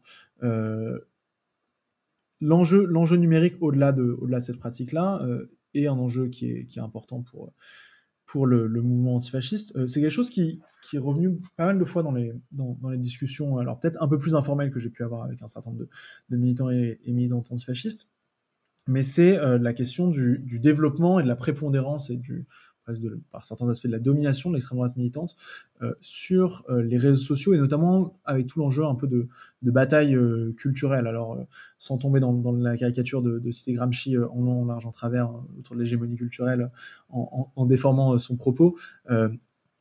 une des choses. Bah, surtout, surtout, surtout la nouvelle droite hein, qui, a, qui a utilisé Alain de Benoît, etc., qui a complètement récupéré à la fin des années 70-80 cette, cette idée d'hégémonie euh, culturelle de, de, Gramsci, mais en la, en, la, en la dénaturant euh, totalement. Et alors, effectivement, aujourd'hui, c'est comme la société du spectacle de Debord. Enfin, je veux dire, c'est du délire. Bon, on vous écoute. Tout à fait. Mais euh, un des, oui, un des enjeux qui, était beaucoup euh, relevé par les, militants et militantes antifascistes euh, avec qui je pouvais échanger euh, autour de ces sujets-là, c'était notamment la question des, youtubeurs d'extrême droite. et en gros, pour, pour résumer, mais, mais on faisaient ce, constat que les réseaux sociaux et notamment YouTube, il y avait beaucoup d'influenceurs entre guillemets d'extrême droite qui avaient des audiences parfois très importantes. Alors, euh, pour entre autres citer euh, Papacito notamment, qui est sûrement un des plus connus, mais il y a Baptiste Marché, le Raptor dissident, alors dans, des registres assez variés hein, et plus ou moins ouvertement militants. mais en gros, il, faisait ce constat de, dire qu'il y avait une, une, vraie offre, disons, politico-culturelle sur les réseaux sociaux qui s'adressait à un public jeune, notamment un public jeune masculin, euh, et qui faisait que, d'après eux, euh, l'extrême droite militante euh, gagnait en puissance et pouvait, pouvait, recruter un certain nombre de, personnes parce que beaucoup, de, beaucoup notamment de, jeunes hommes, assez jeunes à travers les réseaux sociaux et notamment à travers YouTube, visionnent ces contenus-là, suivent ces influenceurs, entre guillemets, et donc se politisent dans, du, côté de la droite ou l'extrême droite, avec tout un tas de, d'idées réactionnaires, fascisantes, racistes et autres. et à contrario, les, les antifascistes constater ou déplorer même une certaine forme de, faiblesse entre guillemets dans, l'offre, euh, dans leur propre euh, offre politico-culturelle sur les réseaux sociaux ou celle de, leur camp au sens large, euh, en disant en gros que, alors je sais pas s'ils nous écoutent toujours, mais que, mis à part Usul, que comme youtubeur de, gauche. Eh ben, et, non, mais c'est incroyable, Usul est toujours debout, euh, il s'est pas rendormi. Il dit, il dit Moi je fais du faf bash numérique alors. C'est un, très bon concept qui, mériterait peut-être d'être développé. Mais donc, beaucoup de, militants et, et, militantes antifascistes disaient qu'en gros, mis à part, mis à part Usul, il y avait assez peu euh, de, de youtubeurs euh, politiques, euh, disons de gauche ou d'extrême gauche, avec une, audience, une audience importante. Et donc, du, point de vue de la, bataille culturelle entre guillemets, ils étaient plutôt en, terrain défavorable et que c'était une bataille qu'ils étaient en, train de perdre et que, c'est quelque chose qui les interrogeait beaucoup.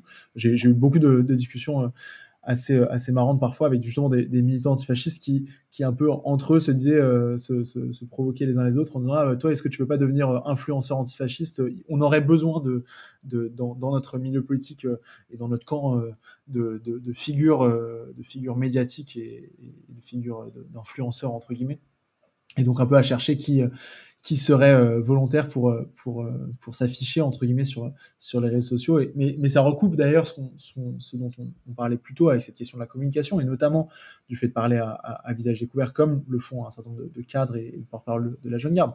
de ce point de vue-là, Raphaël Arnaud et, les, les, autres cadres de, de la jeune garde essayent justement de, de combler ce vide-là et de, dire qu'il y a, il y a peu ou pas assez de paroles de gauche, d'extrême gauche, antifasciste euh, sur, euh, sur les plateaux télé, sur euh, les réseaux sociaux, etc. Et que donc, ils essayent d'investir ce champ-là et donc de s'exprimer à visage découvert, quelque chose que, que m'ont dit plusieurs, plusieurs de la, plusieurs cadres de la jeune garde, c'est de dire, en fait, on veut montrer qu'on est des gens normaux, entre guillemets, et que, justement, pour euh, se distancier et se différencier de cette figure euh, très caricaturale de l'antifa, euh, cagoulé, gros bras, etc., bah, nous, on veut montrer on veut aller parler au plus grand nombre, on veut aller s'exprimer dans les médias, s'exprimer publiquement et s'exprimer à visage découvert pour montrer que on est des gens normaux, entre guillemets. Alors, c'est marrant parce que là, je, vais faire un aveu, je l'ai jamais dit, je crois. C'était il y a 2-3 ans, peut-être que vous étiez un des auteurs de l'article, j'avais lu dans, Mediapart, un article qui m'a effrayé, justement, sur le succès euh, des, des youtubeurs fachos, euh, Papacito, etc., c'est-à-dire euh, des millions de vues. J'ignorais totalement, voilà, j'étais dans ma bulle, j'ignorais, je savais que ces gens existaient, mais j'ignorais leurs répercussions. Et c'est vrai que ça a un peu joué dans mon idée de dire, tiens, si modestement, chacun comme il peut, chacun comme il veut, selon le bon slogan anarchiste, on pourrait pas réinvestir, puisque moi j'avais investi ça il y a très longtemps, le, le, champ, le champ numérique et c'est une des raisons de, de, la naissance d'Opos. Voilà, je ferme, je ferme la, parenthèse. Euh, alors, sur la, sur la sociologie euh, des, des, des, antifas, euh, on a dit il y a, y a plus de femmes qu'on ne, l'imagine.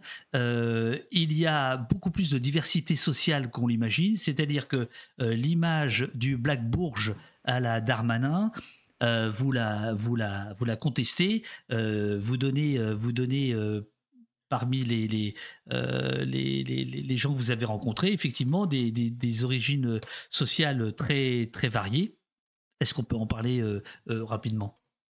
Tout à fait. Alors pour, les origines sociales, alors j'ai pas la prétention d'avoir fait un, travail universitaire. Hein. Je, je suis pas sociologue. Pour autant, j'ai essayé de poser de façon systématique aux, militants et aux militantes que je rencontrais un, certain nombre de questions relativement basiques, mais en gros sur leur, niveau d'études, leur profession, les professions de leurs parents.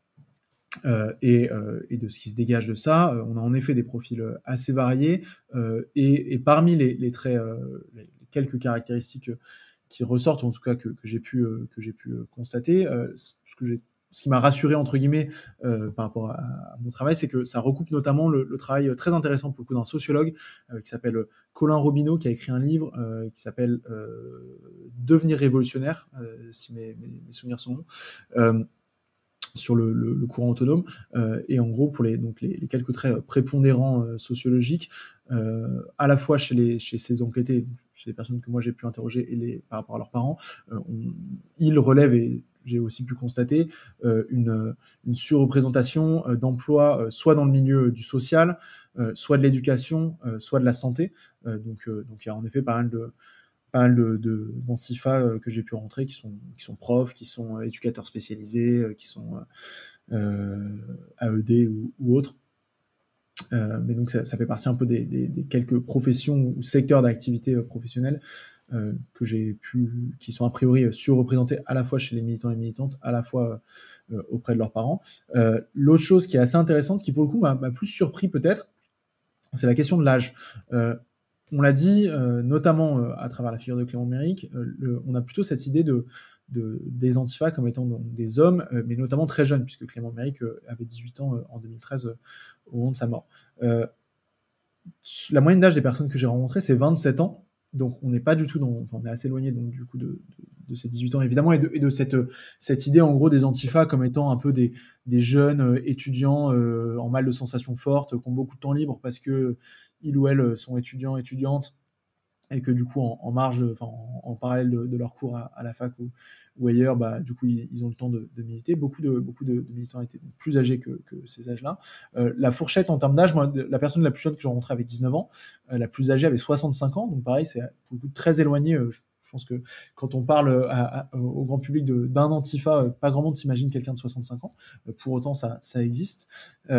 Et donc avec cette moyenne d'âge de, de, 27 ans, euh, qui pour le coup s'explique, enfin l'explication en fait que j'ai trouvé a, posteriori, euh, c'est en fait une, question de, génération militante. La grande majorité des militants et militantes que j'ai rencontrés sont en fait euh, des personnes qui ont fait leurs armes politiques et leurs armes militantes à l'époque du mouvement contre la loi travail, donc en 2016, et donc qui à l'époque, en 2016, avaient en gros une petite vingtaine d'années, qui ont commencé à militer dans ce, dans ce cadre-là et qui continuent à l'heure actuelle encore de militer et, représentent le, gros des rangs des groupes antifascistes.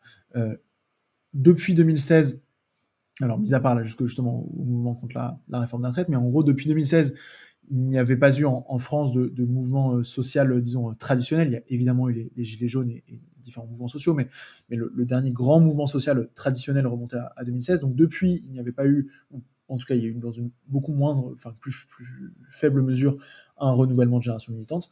Euh, je suppose que là, avec ce qu'on vient de vivre et ce qu'on continue de vivre par certains aspects, euh, avec euh, la mobilisation contre la, contre la réforme des, retraites, euh, qu'il va peut-être là y avoir de nouveau une forme de, renouvellement de génération militante avec euh, des gens euh, assez jeunes qui se sont mobilisés et politisés à travers les différentes mobilisations, notamment dans toutes les, manifestations sauvages, les, cortèges sauvages qui, ont eu lieu euh, notamment au printemps dernier, et qui, euh, du coup, je, on peut on peut supposer, euh, vont euh, dans, au cours des prochains mois, prochaines années, euh, rejoindre des, groupes militants divers et variés et entre autres investir la question antifasciste et, et rejoindre peut-être un certain nombre de ces groupes-là. Il y, a, plusieurs questions euh, qui sont euh, posées autour de, la rupture euh, générationnelle qui demandent où sont ceux des années 80. Bah, il y en a un là, ici, là déjà, bon voilà. mais est-ce que vous avez constaté ça? C'est-à-dire qu'une rupture entre, on va dire, allez, 20, 20, enfin 27 ans d'âge moyen, et puis voilà, est-ce que, les, est que les vieux antifas sont, sont, sont rangés des voitures Ou est-ce qu'il y en a toujours Ou est-ce qu'ils cette question-là différemment? Alors il y a, une vraie, euh, y a une vraie rupture générationnelle, c'est, évident, c'est très très clair, euh, qu'il y a une rupture générationnelle à la fois des, mémoires militantes, ça, ça, ça on l'évoquait précédemment, mais à la fois très très concrète. Euh, moi j'ai en fait j'ai moi-même eu beaucoup de mal à rencontrer des, des, militants de ces générations précédentes, de ces de militants et militantes qui ont connu les époques du Rage, du Scalp, euh, Ralph Front ou autres. Euh, et les militants et militantes que je rencontrais, eux-mêmes et elles-mêmes en connaissaient très très peu. En fait, la plupart du temps, les groupes me disaient, qu'en gros, ils avaient un contact avec euh, un ou une euh, vieux ou vieille militant, militante de, ces années-là, mais, mais pas beaucoup plus que ça.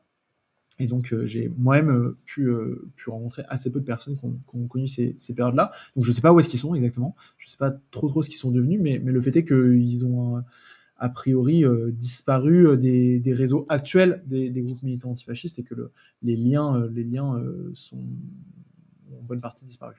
Je, je, voudrais passer aux questions du chat en dehors de celles que j'ai que j'ai retransmises en, direct pour pour rebondir en, en évoquant très rapidement la question de l'héritage familial qui, qui, peut se poser aussi, c'est-à-dire que l'antifascisme quelque chose qui peut aussi se, se transmettre de, euh, par, par, la, famille.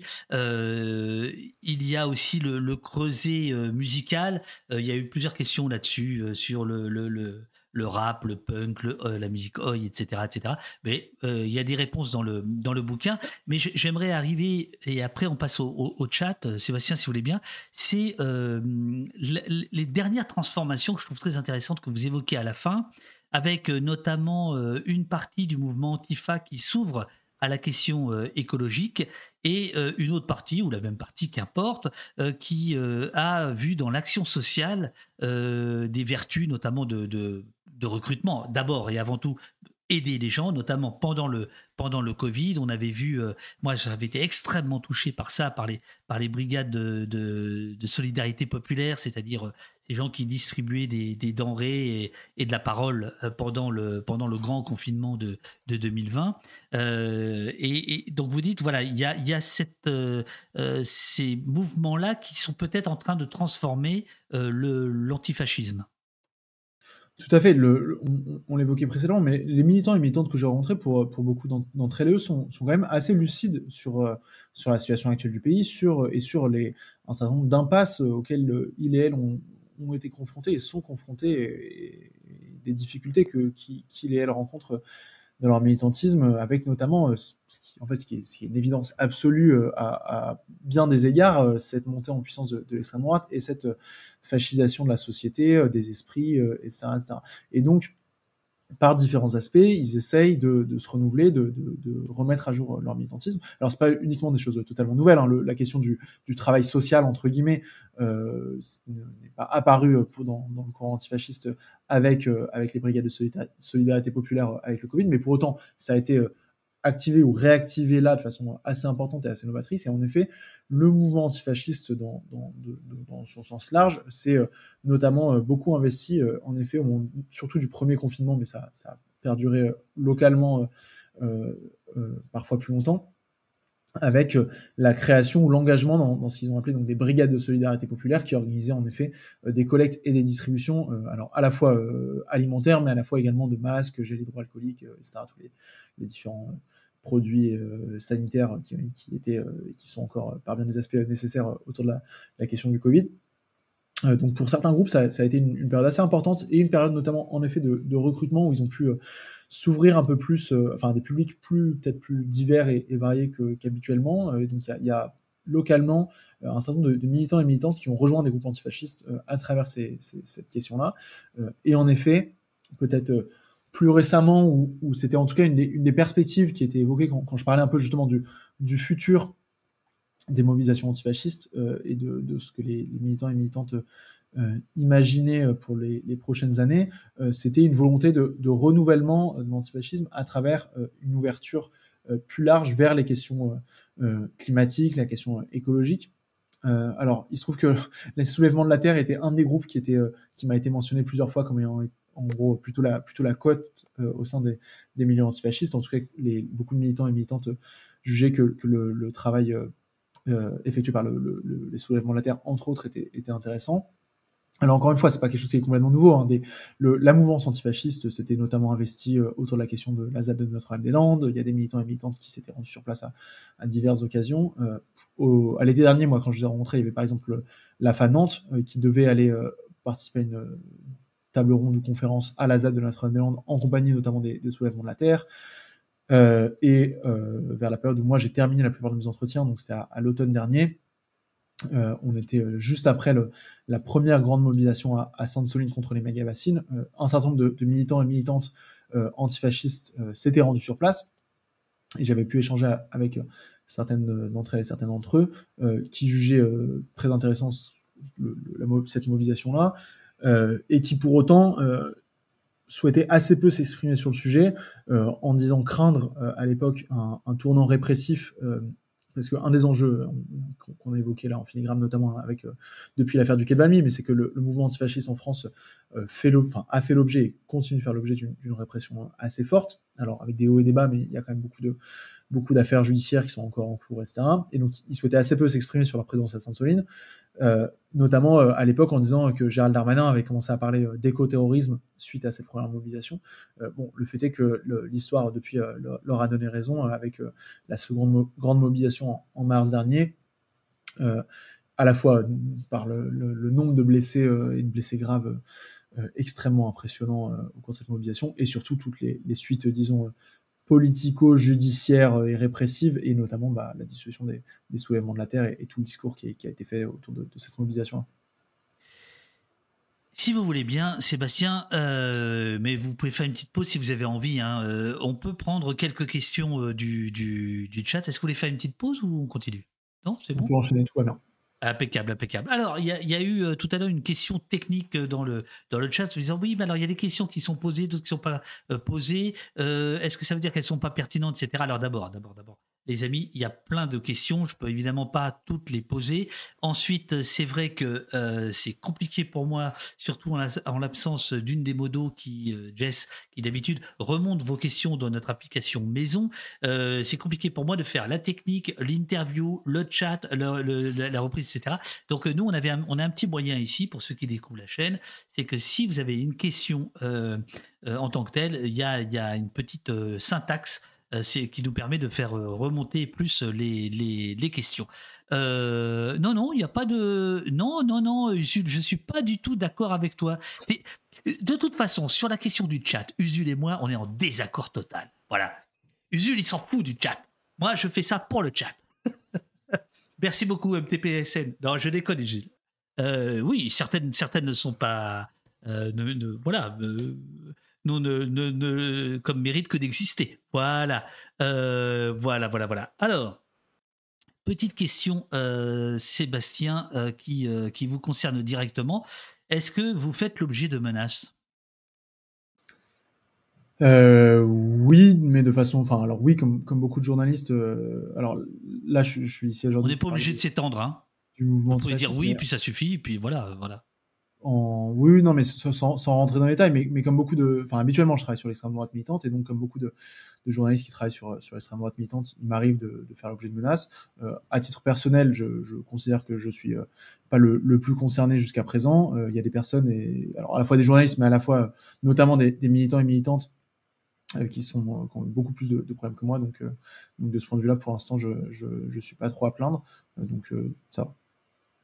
Euh, bon, j'ai ouvert, j'ai ouvert, euh, j'ai ouvert une connerie. Euh, donc, voici que le chat nous dit qu'il y a une nouvelle fracture de la gauche entre Usul et moi. Retrouvez Nathalie de Saint-Cric pour en parler. Alors, il n'y avait aucune fracture. Évidemment, Usul faisait du second degré, j'en faisais du troisième. Ça passe très mal au numérique. Oubliez, les amis. Oubliez. Tout va très bien. Est-ce que vous avez eu des retours des euh, des gens concernés, des 60 personnes que vous avez interviewées, parce que c'est un, c'est un monde qui, euh, qui est dur en affaires, qui apprécie assez peu la critique. C'est un monde qui est dur en affaires, euh, en effet. oui, oui, j'ai eu, eu, beaucoup de retours de, de, différents militants, militantes de différents groupes. Euh, notamment un certain nombre d'entre eux et, elles que j'ai revus parce que à l'occasion de la sortie du livre, j'ai pu euh, me déplacer dans certaines villes pour des, pour des rencontres, soit organisées en librairie, soit par des groupes militants en tant que tels. donc j'ai pu euh, échanger à, cette occasion-là avec des, personnes que j'avais pu rencontrer auparavant, enfin que j'avais pu interviewer dans le cadre du livre. Qu'est-ce qu'on peut en dire dans, les grandes lignes? Le, beaucoup de beaucoup d'entre elles et eux, de, ce que j'en sais, sont, sont, relativement satisfaits du, du, livre et du résultat. Euh, c'est très important pour moi parce que évidemment mon, but était absolument pas de, trahir leurs paroles d'une quelconque façon. Donc c'est, je, suis ravi que il et elle se, se retrouvent dans, ce livre, retrouvent leurs témoignages et leurs paroles dans, dans, ce livre. Euh, ce que, ce que dirais sans m'étendre sur le sujet, à mon grand regret, j'ai eu assez peu de retours de, la part de la jeune garde, euh, qui, je crois, pour le coup, est, plus mécontente euh, du livre. J'en sais pas beaucoup plus parce que depuis la sortie, ils m'ont euh, assez peu parlé, ou répondu en tout cas. mais pour ce qui est du, disons, des, autres groupes, j'ai eu plutôt des, retours positifs. Voilà, et donc visiblement, le, le, régional de l'étape, Usul encore lui, dans le chat nous dit qu'en effet, la jeune garde euh, n'aurait pas n'aurait pas apprécié. Il faut, reconnaître que euh, c'est la partie la plus critique euh, dans le dans le livre. En tout cas, c'est comme ça que moi je, je, l'ai lu. Alors, j'entends je, tout, tout à fait tout à fait ça. ce qui, ce qui, ce qui me semble important de, de, de relever de, de, ce point de vue-là, beaucoup des beaucoup des, des critiques en fait que, que je que j'ai formulé à, l'encontre de la jeune garde dans, ce chapitre qui, qui, leur est consacré sont pas mes critiques à moi en fait. La jeune garde, de par son de par son histoire et l'histoire du mouvement antifasciste et depuis l'apparition de la jeune garde, euh, c'est en effet un certain nombre de, divergences, de dissensions. Et donc, ce que j'ai essayé de reproduire et de mettre en lumière, c'est le fait que la jeune garde suscite beaucoup de critiques de la part d'autres groupes et d'autres militants et militantes, de la même façon, et je l'ai aussi écrit, je pense, assez, assez largement, de la même façon que la jeune garde est elle-même euh, très critique envers euh, le courant euh, antifasciste autonome, par bien des aspects de façon, à mon sens, tout à fait légitime. Donc, simplement dire que, ces critiques, pour, en bonne partie, ne sont, ne sont pas les miennes, mais sont simplement la, reproduction des, différents débats et discussions qui ont lieu au, cours enfin, au sein du, mouvement antifasciste. L'autre chose, quand même, qui est important de, mentionner à, mon sens, et que j'ai écrit dans le livre, et qui, je, suppose, est peut-être une des choses qui a, qui déplu la jeune garde, c'est quand même que la jeune garde, de façon. J'ai été assez surpris, justement. Euh, j'ai constaté euh, une sorte de, dissension entre euh, peut-être leur, un certain nombre de leur posture publique et ce que moi j'ai pu constater. En fait, avant de commencer à écrire ce livre, moi je me suis de, par la, stratégie de communication de la jeune garde, en gros, de, s'exprimer dans les médias, d'avoir des porte-parole, etc., je pensais que, ça allait être beaucoup plus simple, en fait, de parler à des gens de la jeune garde que à des, militants et militantes du courant antifasciste autonome, qui, pour le coup, historiquement, ne parlent pas aux médias, ou très peu, à visage masqué, etc. Et ben en fait, euh, moi, ce que mon expérience a été plutôt contraire, et a été que j'ai énormément, j'ai pu parler à beaucoup de, militants et militantes de groupes euh, antifascistes autonomes de différentes villes, euh, Là où, pour la jeune garde, j'ai pu rencontrer un certain nombre de personnes, mais j'ai pu rencontrer uniquement des cadres de la jeune garde. Donc j'ai rencontré Raphaël Arnaud, j'ai rencontré Shafak et j'ai rencontré d'autres cadres locaux de la jeune garde. Pour autant, j'ai pas j'ai pas du tout pu rencontrer autant de personnes de la jeune garde que, je, l'aurais souhaité. de mémoire sur la, donc j'ai fait 60 entretiens individuels et une dizaine d'entretiens collectifs. de mémoire, faudrait, je pourrais revérifier, mais sur les 60 entretiens individuels, j'ai dû voir 6 ou 7 personnes de la jeune garde. Euh, ce qui fait que à l'échelle des à l'échelle des groupes, euh, c'est en fait assez peu par rapport. enfin, la jeune garde est implantée dans cinq villes. Euh, pour certaines, parfois, enfin pour par exemple, je sais pas un seul groupe, par exemple le, RAF, qui est un groupe implanté à Angers, qui est un beaucoup plus petit groupe que la Jeune Garde, bah en fait j'ai rencontré plus de militants et militantes du RAF que de militants et militants de la Jeune Garde. Alors non pas parce que je voulais pas parler à la Jeune Garde, mais c'est plutôt l'inverse. J'ai demandé à de multiples reprises aux cadres de la Jeune Garde que j'avais pu rencontrer euh, si je pouvais rencontrer d'autres de leurs militants et militantes, et notamment des militants et militantes qui n'occupent pas des fonctions de cadre, euh, et ça m'a été refusé euh, à plusieurs reprises par la Jeune Garde, donc je l'ai écrit dans mon livre, c'est un fait, et je pense que c'est entre autres ça qui leur a, déplu. Moi, je le regrette, j'aurais vraiment aimé pouvoir parler à plus de militants et militantes de, cette organisation-là, notamment parce que parmi les choses que, qu'évoquent les, cadres que j'ai pu interroger, des choses extrêmement intéressantes, ce qui met beaucoup en avant notamment, c'est le fait de dire que la jeune garde a réussi à toucher, un, à, travers sa stratégie de communication et de renouvellement, a, réussi à, toucher un public euh, assez différent et qu'en gros, la sociologie des, militants et militants de la jeune garde serait assez différente de ce qu'on a dans le reste du mouvement antifasciste, avec notamment des personnes plus jeunes, avec plus de personnes racisées, avec plus de femmes que dans le reste du mouvement. Alors moi, je veux bien les croire et, c'est ce qu'ils ce qu'ils m'ont dit et je, je, remets pas en, cause leurs leur paroles. J'aurais simplement aimé le constater et justement pouvoir échanger avec ces, ces, jeunes et ces nouveaux militants militantes et ces nouveaux profils entre guillemets euh, du, du milieu militant antifasciste et c'est quelque chose euh, que j'ai pas eu l'occasion de faire parce que les, les, un certain nombre de cadres de la jeune garde m'ont refusé que je rencontre ces personnes-là. Oui, vous, vous, parlez, page 94, du contrôle strict euh, de la jeune garde sur ses, sur ses, sur ses militants, si, euh, si je vous ai euh, bien lu. Et j'en profite puisque il est question de, de notamment de, de, Raphaël Arnaud et que certains se souviennent de, sa, de sa venue au poste. Juste voilà, vous pouvez retrouver, comme toujours, toutes nos interviews. Raphaël Arnaud était venu effectivement le 4 juin 2022, à l'époque où il était candidat euh, aux législatives à, Lyon. Euh, voilà, toutes les, tous nos entretiens euh, sont répertoriés, les vidéos sont là. voilà, voilà, je vais juste montrer, si vous voulez. Si vous êtes donateur, vous n'avez pas ce petit truc. Vous pouvez le devenir. Si vous ne l'êtes pas et que vous ne voulez pas, vous n'avez pas, vous pas un rond, vous le ferez plus tard. Vous faites je poursuis la lecture et vous avez l'entretien. Voilà, c'était juste euh, une petite précision. Euh, alors euh, là, Sébastien, ça va être des questions en rafale dans, qui partent un peu dans, tous les sens. Tommy Fusion nous dit Les FAF se sont attelés ces dernières années à rendre le fascisme, entre guillemets, cool.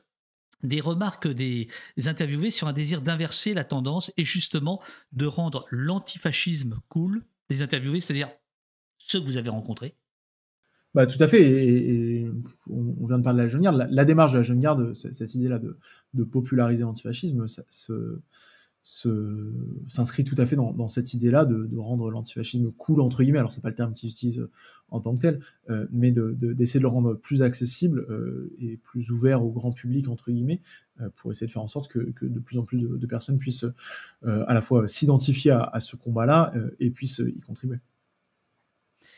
Euh, MTPSN, y a-t-il une articulation entre les groupes Antifa et le Black Bloc? Alors, euh, c'est une question qui, m'a beaucoup été posée. Euh, je pense que tout le monde ici le ça, sait. Ça veut dire quoi? C'est une question euh, dite très nulle pour faire du usul ou parce que qui revient trop souvent Parce qu'elle est. Alors en général, on m'a pas demandé quel était le lien entre les antifas et le Black Bloc. On m'a demandé quel était le lien entre les antifas et les Black Blocs. Donc ce que j'allais dire.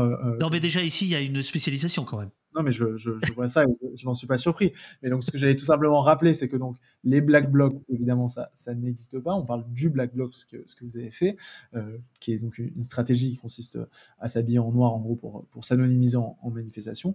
Et donc, en effet, il y a euh, un lien, disons, historique entre la stratégie, enfin l'utilisation de la stratégie du Black Bloc euh, en France et le mouvement euh, antifasciste au sens large notamment euh, au cours du mouvement contre la loi travail euh, en 2016, notamment dans ce fameux phénomène de cortège de tête, avec en son sein l'utilisation de la stratégie euh, du Black Bloc, au sein duquel donc le mouvement antifasciste, et notamment à l'échelle parisienne, mais c'était le cas ailleurs, a été, a été assez actif et a été une des forces motrices. je dis bien une des forces motrices parce que pour, autant, il ne faut pas non plus du tout tomber dans le, discours policier, qui était tout le discours autour de l'affaire du Kevalmi, en gros de dire les Black Blocs sont les Antifas, enfin les Antifas sont les Black Blocs, euh, et c'est des, synonymes, et c'est euh, les Antifas et, qui, pilotent tout ça en sous-main et qui, dirigent le Black Bloc et qui seraient, sais les, chefs du Black Bloc.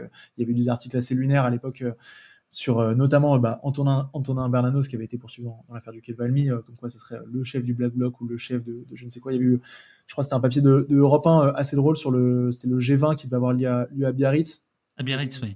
Euh, une station comme quoi, puisque Antonin Bernanos, c'était, euh, je crois qu'il était encore en prison à l'époque, bon, en tout cas sous contrôle judiciaire, en gros que comme comme lui allait pas pouvoir y aller, et ben les Antifa ou je sais plus c'était les Antifa ou le, Black Bloc avaient la flemme d'aller au, au G20, donc comme si c'était Antonin ou je ne sais quel autre militant qui était vraiment de face, le, gourou de, de tous ces, ces courants-là. Bon bref, euh, l'idée n'est absolument pas de, tomber dans, ces caricatures-là, mais pour autant, oui, il y a eu il y a eu et il y a une implication euh, de, groupes et de militants et militantes antifascistes dans le recours à cette stratégie du Black Bloc, euh, que ce soit à Paris, ailleurs, et à la fois à l'époque de la travail et, plus récemment encore.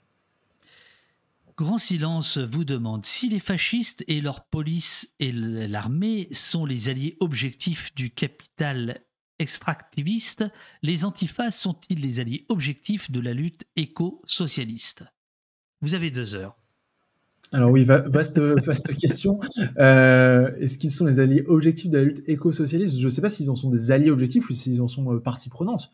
En tout cas, je pense qu'un certain nombre d'entre eux et, elles se revendiqueraient euh, partie prenante de cette lutte-là et, s'investissent dans ces luttes non pas en tant qu'alliés, mais en tant que, en tant que groupe, euh, enfin que, que, membre de, de ces luttes-là que, militants et militantes investis dans, dans. Je, je, en fait, beaucoup des, je pense que beaucoup des, ce qui, est important de dire, c'est que beaucoup des, militants et militantes se revendiquent pas exclusivement de l'antifascisme euh, ou de l'étiquette antifa. D'ailleurs, en fait, la plupart d'entre eux n'utilisent pas ce terme ou cette étiquette euh, d'antifa pour, parler d'eux-mêmes ou, d'elles-mêmes. Et donc, beaucoup sont en effet également engagés dans, diverses luttes, et notamment dans, les luttes écologique, euh, entre autres. Alors, il y a euh, tout. C'était au moment où nous parlions de la, féminisation en partie de, du mouvement Antifa. il y a eu plusieurs questions qui ont été soulevées autour de des accusations de transphobie. voilà. Est-ce que le mouvement Antifa est aussi l'objet de ce de ce genre d'attaque? Est-ce qu'au sein du mouvement Antifa, il y a des transphobes? Est-ce que c'est une question qui, se, qui, qui, est, qui, est, posée? Alors, je, suppose qu'il y en a comme dans le reste de la société, de, la société, de la même façon que ce que, ce que j'évoquais euh, avant, en tout cas, c'est ce que disent, et ça me semble assez logique, euh, beaucoup de militants et militantes. Encore une fois, le, mouvement antifasciste ou les groupes antifascistes n'existent pas euh, de façon complètement déconnectée de la société et donc ne seraient pas pure de toute reproduction sociale, de discrimination, de système de domination, etc. Donc oui, ça me semble une évidence que au sein du mouvement antifasciste, il et il y a sûrement des pratiques transphobes, des propos transphobes, des personnes qui ont des, idées ou des pratiques ou, des attitudes transphobes. Euh, pour autant, ce qui, est, assez intéressant de noter de, ce point de vue-là, c'est la création depuis euh, quelques années maintenant d'un groupe. J'ai rencontré plusieurs de, de ces militants et, et militantes qui s'appelle le PQA Paris Queer Antifa, Euh, alors j'ai oublié l'année exacte de leur création, il me semble que c'est 2021 si mes souvenirs sont bons, euh, et qui pour le coup euh, regroupe un certain nombre de, personnes queer, notamment également des personnes trans, qui se mobilisent donc autour de, cette question de l'antifascisme et qui essayent, encore une fois, un peu, un peu de la même façon que, le fait la coordination féministe antifasciste, à la fois de, du coup de, porter ces questions-là en, direction du mouvement antifasciste pour, pour lutter contre les dynamiques transphobes euh, entre autres au, sein de ce milieu-là, mais également euh, vers l'extérieur, entre guillemets, et donc, euh, donc qui lutte également contre l'extrême droite et qui, qui porte le, combat antifasciste.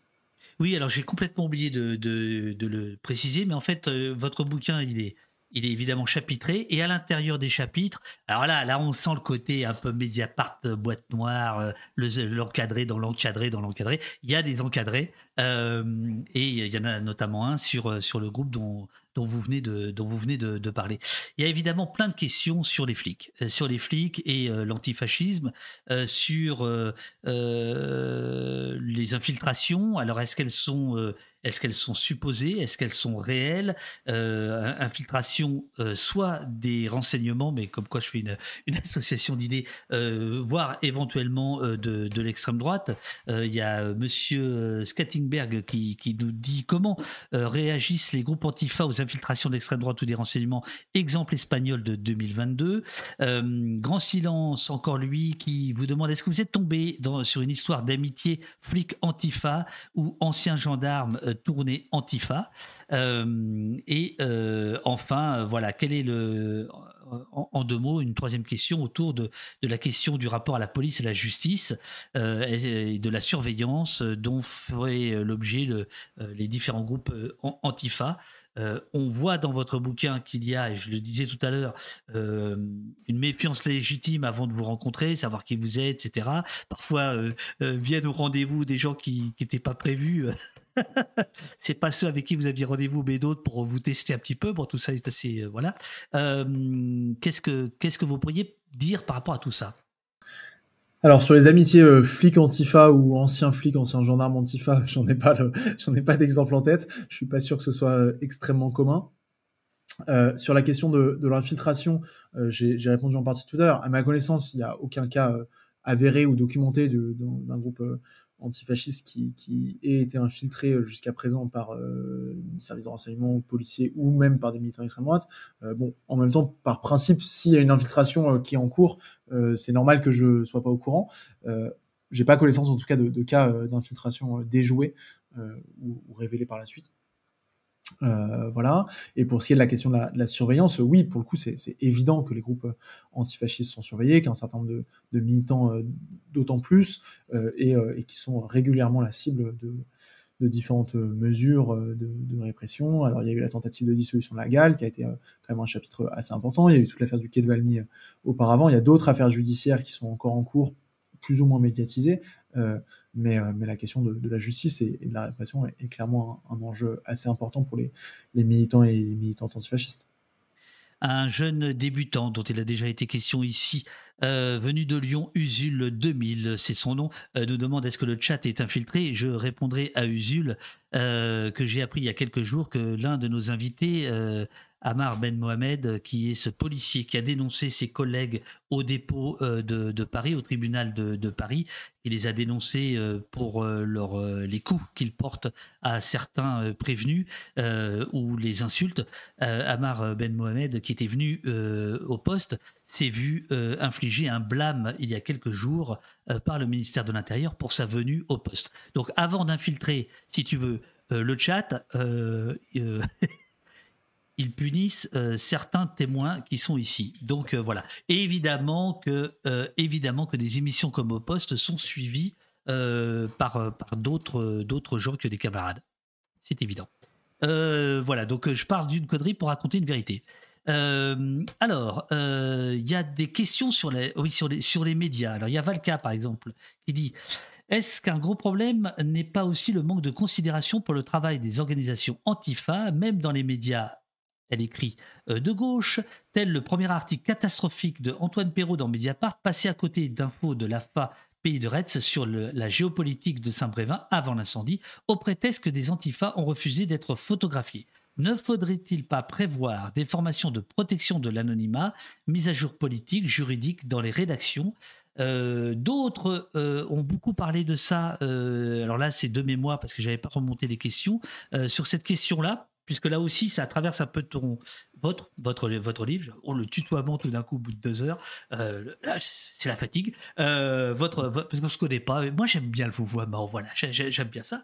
Euh. Comment? On peut rester au vouvoiement si nécessaire. Ouais, ouais, ouais. Et puis on, on se dira tu quand on se, on se verra la, la prochaine fois. Euh, oui, cette question de l'anonymat et, et de la représentation médiatique, on a vu que ça a traversé euh, les courants antifa, ceux qui, ceux qui ne veulent pas jouer ce jeu-là, d'autres euh, qui au contraire disent qu'il faut l'utiliser. Euh, quel, est, quel est votre point de vue par rapport à ça et la, et la- et les- les- et la réaction médiatique? Euh, alors, je n'ai pas l'exemple précis en tête là sur le- l'article d'Antoine Perrault euh, sur, euh, sur euh, le, ce qui s'est passé à, Saint-Brévin. Moi, à titre personnel, j'ai pas écrit sur, sur ces événements-là, donc, je ne saurais dire. En tout cas, moi, pour, pour, euh, pour ma part et ce, dont je peux parler, euh, j'essaye, enfin, je- j'essaye, je m'efforce et je, je pense l'avoir fait tout à fait euh, correctement pour ce livre-là, euh, de respecter euh, la- l'anonymat, enfin les volontés d'anonymat de, quiconque, euh, quiconque demande à être anonyme. Euh, le fait est que pour l'immense majorité des personnes qui sont citées dans, mon livre, euh, c'est sous pseudo. Euh, J'ai demandé à absolument toutes les personnes que je rencontrais si donc, il ou elle souhaitait euh, être, euh, être cité ou non sous leur, sous leur véritable identité. La, très grande majorité, et j'étais absolument pas surpris, je le comprends tout à fait, ont demandé à, être anonymisé, donc euh, à être sous pseudo. Euh, ce que j'ai également fait, et qu'un certain nombre de, militants et, et militantes m'ont demandé, c'est que dans les, cas où euh, j'évoque des actes, des actions euh, qui sont potentiellement contraires à la enfin qui sortent du cadre de la légalité, de ne pas relier ces, événements-là ou ces récits à des personnes ou à des groupes euh, en particulier, euh, même sous pseudo, pour, euh, du coup pouvoir les, protéger davantage.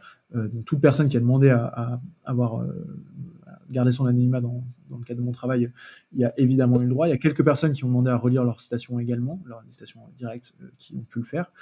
Euh, donc, euh, donc voilà, moi en tout cas à, titre personnel et à ma modeste échelle, j'essaye évidemment de, respecter les volontés d'anonymat des militants et militantes que, que j'interroge, que je comprends tout à fait euh, à bien des égards. Après, pour ce qui est du, du reste de la presse ou du reste des, journalistes, euh, je, je, je suis pas sûr de pouvoir parler en, en, nom de, tout le monde. Enfin, je peux d'ailleurs parler, euh, pas, parler au nom de tout le monde et, parler que, en mon propre, nom. Il y a sûrement en effet euh, des efforts à faire, je pense, pour, pour, bien des journalistes et bien des rédactions qui peut-être ont beaucoup moins de, scrupules enfin, qui, prennent peut-être moins de précautions pour, pour protéger leurs leur sources ou pour protéger euh, l'identité des, personnes qui acceptent, qui acceptent de leur répondre. Euh, là aussi de mémoire, parce que j'avais pas remonté les, les, les questions, euh, certains disent oui, mais euh, apparaître masqué, euh, voix trafiquée, etc., c'est euh, apparaître immédiatement euh, comme suspect, euh, comme coupable, et que on ne, on ne peut plus euh, agir comme ça. Est-ce que par exemple ces questions-là ont été posées euh, avec les gens que vous avez rencontrés? Euh, oui, mais justement, c'est encore une fois, ça, revient à, ce qu'on qu évoquait précédemment sur euh, cette, euh, ce changement de stratégie, entre guillemets, impulsé par la jeune garde. Une des critiques de la jeune garde et une des raisons pour laquelle la jeune garde a décidé de, de prendre un peu le contre-pied de la tradition historique de du courant antifasciste autonome sur cette question de la communication et de la réponse aux médias, c'est en effet de dire que bah, c'est sûr que quand, si vous répondez pas aux journalistes ou que quand vous le faites, vous êtes visage masqué, voix trafiquée, etc. Bon, bah, ça donne pas très très envie. Enfin, euh, ça donne pas très très envie à une personne lambda entre guillemets qui vous écoute de, rejoindre votre combat ou la personne en tout cas a du mal à s'identifier à qui vous êtes parce qu'elle ne sait pas qui vous êtes. Euh, vous avez l'air, enfin, euh, vous apparaissez sous, en effet sous, un, sous un jour pas, forcément très accessible derrière un, une capuche ou une cagoule ou avec une voix trafiquée. Bon, bah, c'est un peu difficile de, de s'identifier. Euh, et donc, euh, donc la jeune garde, de ce point de vue-là notamment, euh, essaye, de, essaye de, de, faire évoluer ça et, et donc d'apparaître à, à, visage découvert avec des porte-paroles, etc. Alors, depuis, le, depuis que la jeune garde a, a initié, entre guillemets, ce, ce, ce mouvement, ce, ce, renouveau, ce renouvellement, j'ai quand même l'impression que les autres groupes antifascistes, et justement ces groupes antifascistes autonomes qui historiquement s'exprimaient très peu, euh, ont tendance à un peu plus le faire, et alors pas forcément le faire à visage découvert, on n'en est pas encore forcément là, euh, quoique pour quand même quelques groupes, notamment l'action antifasciste Paris banlieue. Il y a une, des militantes historiques de l'action antifasciste Paris banlieue qui s'appelle Narges, qui témoigne, dans, que j'ai interrogé dans mon livre, qui est une des rares personnes qui, est, qui a accepté d'être citée sous sa véritable identité, qui occasionnellement va sur des différents, les plateaux de différents médias et qui répond à, visage découvert sous sa, sous sa véritable identité. Donc, j'ai cru comprendre que, que Narges serait ce soir euh, invité euh, dans le chez Wissam, dans le, Twitch de, de Wissam. Euh, voilà, et, l'autre jour, il y avait une, une, émission assez, enfin très complète là-dessus chez, chez Wissam. voilà. Alors, parole dans, dans, le, le, Twitch, parole d'honneur. Voilà. Pour ce soir, je ne sais pas, mais en effet, il y a quelques semaines, je crois maintenant, euh, différents militants et militantes de, l'action antifasciste, par exemple, dont, dont Narges, en effet, euh, étaient, euh, dans, cette émission. Et ce, qui est relativement nouveau, alors certains étaient plus ou moins à visage masqué, mais, mais c'est quand même assez rare. Enfin, c'était assez rare que, que ces militants et militantes s'expriment, et donc j'ai quand même l'impression que, même si ça reste pas extrêmement fréquent, qu'il y a un, sorte d'effort, entre guillemets, qui est fait en, en cette direction-là. Et, c'est en tout cas une question que beaucoup de, beaucoup de militants et militantes que j'ai pu rencontrer euh, se, posent sur. Euh, en, gros, ils se disent un peu bon, bah, il, va falloir quand même qu'on y aille et il va falloir qu'au moins on ait euh, une ou deux personnes qui répondent un peu aux interviews, qui répondent potentiellement à visage découvert, ou en tout cas qui essaient de se rendre plus accessible. Quoi.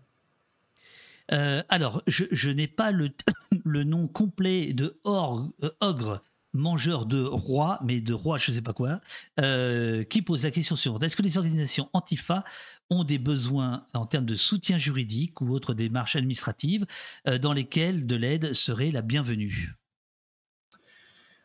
Euh, alors sur les, dimensions juridiques, c'est quelque chose sur laquelle la plupart des militants et militantes que j'ai pu interroger sont restés relativement discrets. de ce que j'en sais, la plupart des groupes sont en lien avec, des avocats, sur lesquels ils communiquent plus ou moins. Euh, ce, sur, quoi ils, communiquent assez régulièrement, c'est un besoin de soutien financier, notamment pour faire face aux, frais juridiques, pour faire face euh, enfin, un certain nombre de, frais engendrés par, par les différentes affaires juridiques. il y a notamment pour, les, pour le mouvement antifasciste autonome une, une organisation qui s'appelle Libérons-les, qui avait été créée au moment de, au moment de l'affaire du Quai Valmy, qui, qui, vise à récolter des fonds pour euh, soutenir un, certain nombre de, de, militants et militantes euh, antifascistes euh, en, lien avec différentes affaires judiciaires et, justement payer les frais de justice, qui régulièrement, du coup, cette organisation-là et d'autres organisations du milieu antifasciste font des appels aux dons et essayent de, de récolter de l'argent. Je crois que la Jeune Garde aussi a déjà fait, il me semble, plusieurs campagnes d'appels aux dons. Euh, donc, euh, donc, oui, il y a, ne serait-ce que d'un point de vue financier, régulièrement des, des, demandes de soutien qui sont effectuées de la part de, différents groupes et de différents courants. Bilan pas fou euh, des antifas, nous dit de Twitch TV. aucun parti ne s'en réclame. Le Front National monte. Ils sont associés à la casse ou à la bagarre de rue.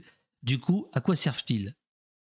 Il faut savoir aussi répondre aux questions de provocation, monsieur. Je répondrai à cette question de provocation sans, sans, problème. Mais qui, euh, comme disait Brecht, euh, provoquer, c'est remettre la réalité à sa place. Aucun, aucun parti euh, ne se revendique en, tant que tel, en effet, de, des antifas ou, je ne sais quoi. pour autant, quand même, ce qui, est, vraiment intéressant à, noter, et j'ai un peu l'impression que la, tendance s'accentue de plus en plus, justement, ce fameux travail de la jeune garde de démarche unitaire, et notamment à travers la, la figure de, Raphaël Arnaud qui, joue le jeu entre guillemets euh, institutionnel, qui s'était donc présenté aux législatives en, 2022. Alors certes comme candidat euh, dissident de la NUPES euh, à Lyon, pour autant, il y, a quand même un, rapprochement assez, intéressant à, noter entre la jeune garde et, la France insoumise, qui se caractérise alors à la fois donc à travers Raphaël Arnaud qui, qui régulièrement prend la parole à un certain nombre de, d'événements euh, liés à, liés à la France Insoumise notamment. La Jeune Garde a été présente, il me semble, depuis au moins deux ans, je crois, ça fait, euh, oui, ça. L'été dernier, il me semble, l'été précédent, ils, étaient, ils avaient un stand euh, à l'université d'été de, de, la France Insoumise. et là, très récemment, j'ai vu que la, la, Jeune Garde, je crois, il y, a, il y a 10 ou 15 jours, a organisé un, week-end, en gros, de, interne à l'organisation, comme ils le font souvent, donc en regroupant des, des militants et militantes de, leurs diverses branches.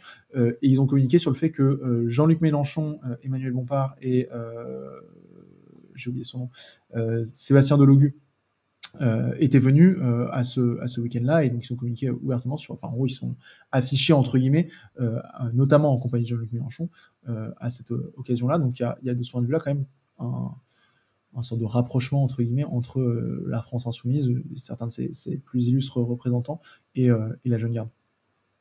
Il y a aussi euh, Révolution permanente, il y a aussi le NPA, euh, voilà, où il, y a, où il y a des cousinages, on va dire. Quoi, voilà. Tout à fait, il y a, des, euh, liens en effet avec, le NPA notamment. Bah, la candidature de, Raphaël Arnaud, pour le coup, aux législatives à Lyon, avait été soutenue par le, par le NPA. Il me semble qu'il avait fait un meeting, je crois que c'était Philippe Poutou qui était venu, peut-être Besancenot aussi, j'ai un, un, doute. mais en tout cas, il y a, il y a aussi des liens entre, entre la jeune garde et le NPA. Il, est possible que le, la jeune garde ait eu aussi des, stands ou en tout cas des prises de parole aux, universités d'été du, NPA. La suppléante de, de Raphaël Arnaud Mia au moment des législatives de 2022 était une, enfin, et une militante du NPA notamment. Et une dernière question euh, que je trouve particulièrement euh, pertinente. Alors, c'est, elle, euh, elle remonte au moment où on parlait de où sont les, les anciens antifa du temps jadis, des années 80-90. Euh, et euh, Gastronomade nous propose cette, cette réflexion. Il ne faut pas dire le mal cis blanc hétéro est l'essence du mal absolu pour ensuite se plaindre qu'on rencontre peu d'antifa des années 80. Alors, je crois pas, je crois pas en tout cas ces personnes avoir dit que le mal cis blanc. Non, non, pas, pas, vous, non, non, d'une non, non, manière générale, disant que le, le, ces questions-là qui sont euh, qui, ont, qui, ont, surgi ou ressurgi euh, aujourd'hui, euh, est-ce qu'elles sont décourageantes pour une partie d'une génération? Bah, je sais pas, c'est difficile à dire puisque justement, alors c'est peut-être dû à ça, mais moi-même j'ai pu rencontrer très peu de, de, militants et militantes qui ont connu ces, ces, ces époques-là et qui ont dans ces différents groupes. Donc, je n'ai pas pu les interroger sur pourquoi ils ont, euh, entre guillemets, pris leur distance ou disparu, entre gros guillemets, hein, euh, de, des, des fascistes. Je ne sais pas si c'est en effet des divergences autour de, autour de ces questions-là et de l'évolution qu'a pu prendre le courant antifasciste sur ces questions-là, ou si c'est pour, pour d'autres raisons soit politiques, soit plus personnelles, je, je ne sais pas. J'ai justement eu beaucoup de mal et, de difficultés à, rencontrer ces personnes-là et donc à les interroger. Donc, je, ça reste une des, une des inconnues suite à, suite à mon travail d'enquête sur euh, un peu que sont devenues ces personnes-là et pourquoi euh, ils ou elles euh, ont un peu disparu des radars, ou en tout cas pourquoi j'ai eu du mal à, à les, les, retrouver, les, interroger et pourquoi les, militants et militantes ont encore assez peu de, si ce n'est très peu de, liens avec ces anciennes générations militantes. Mon cher Sébastien, euh, vos réponses sont à l'image de votre livre, euh, d'une solidité incroyable. Euh, ça fait plus de deux heures qu'on est ensemble. Est-ce que j'ai oublié un truc important dans le dans l'entretien? Est-ce que j'ai j'ai mal lu le bouquin? Est-ce qu'il y a quelque chose de fondamental que je n'ai pas évoqué? Ou est-ce qu'on peut se saluer? Alors, je pense que, le, que, vous n'avez rien oublié de particulier euh, concernant mon livre. Je voulais juste, du coup, en, profiter quand même parce qu'il y a une, une, autre chose, dont, enfin une chose dont on n'a pas parlé. On a parlé de, la figure de Clément Méric, mais il y a un livre qui a été écrit par les proches de Clément Méric, qui vient de sortir à l'occasion des, des 10 ans de, de, sa mort. Chez Libertalia. Euh, chez Libertalia, qui s'appelle donc Clément Méric, Une vie des luttes, euh, qui revient sur euh, sur ce qui s'est passé au moment de la mort de Clément Méric, sur qui était Clément Méric et sur les suites disons, euh, de, sa mort et, toute la question de la, mémoire autour de sa lutte, qui est un bouquin euh, très très intéressant, euh, qui est sorti donc il y a quelques semaines chez Libertalia, qui en, en vente, je crois, au prix de 10 euros, et les fonds sont reversés au, au comité pour Clément. donc je pense que c'est également très important, parce que justement, moi, une des difficultés à laquelle j'ai été confronté, c'est notamment pour ça que j'ai fait ce travail euh, d'enquête, c'était que la, parole militante, euh, et justement la parole militante des, Antifa, euh, est extrêmement rare, si ce n'est était presque inexistante, très très peu d'archives, etc. Et donc j'ai moi-même été très agréablement surpris et, ravi que, pour le coup, les, un certain nombre de, camarades, de proches, et notamment des membres de sa famille, de la famille de, Clément Méric, prennent la parole à travers ce texte qui est, très intéressant. Donc, si certains et certaines des personnes qui nous écoutent sont intéressés, c'est, je pense, une lecture également très intéressante.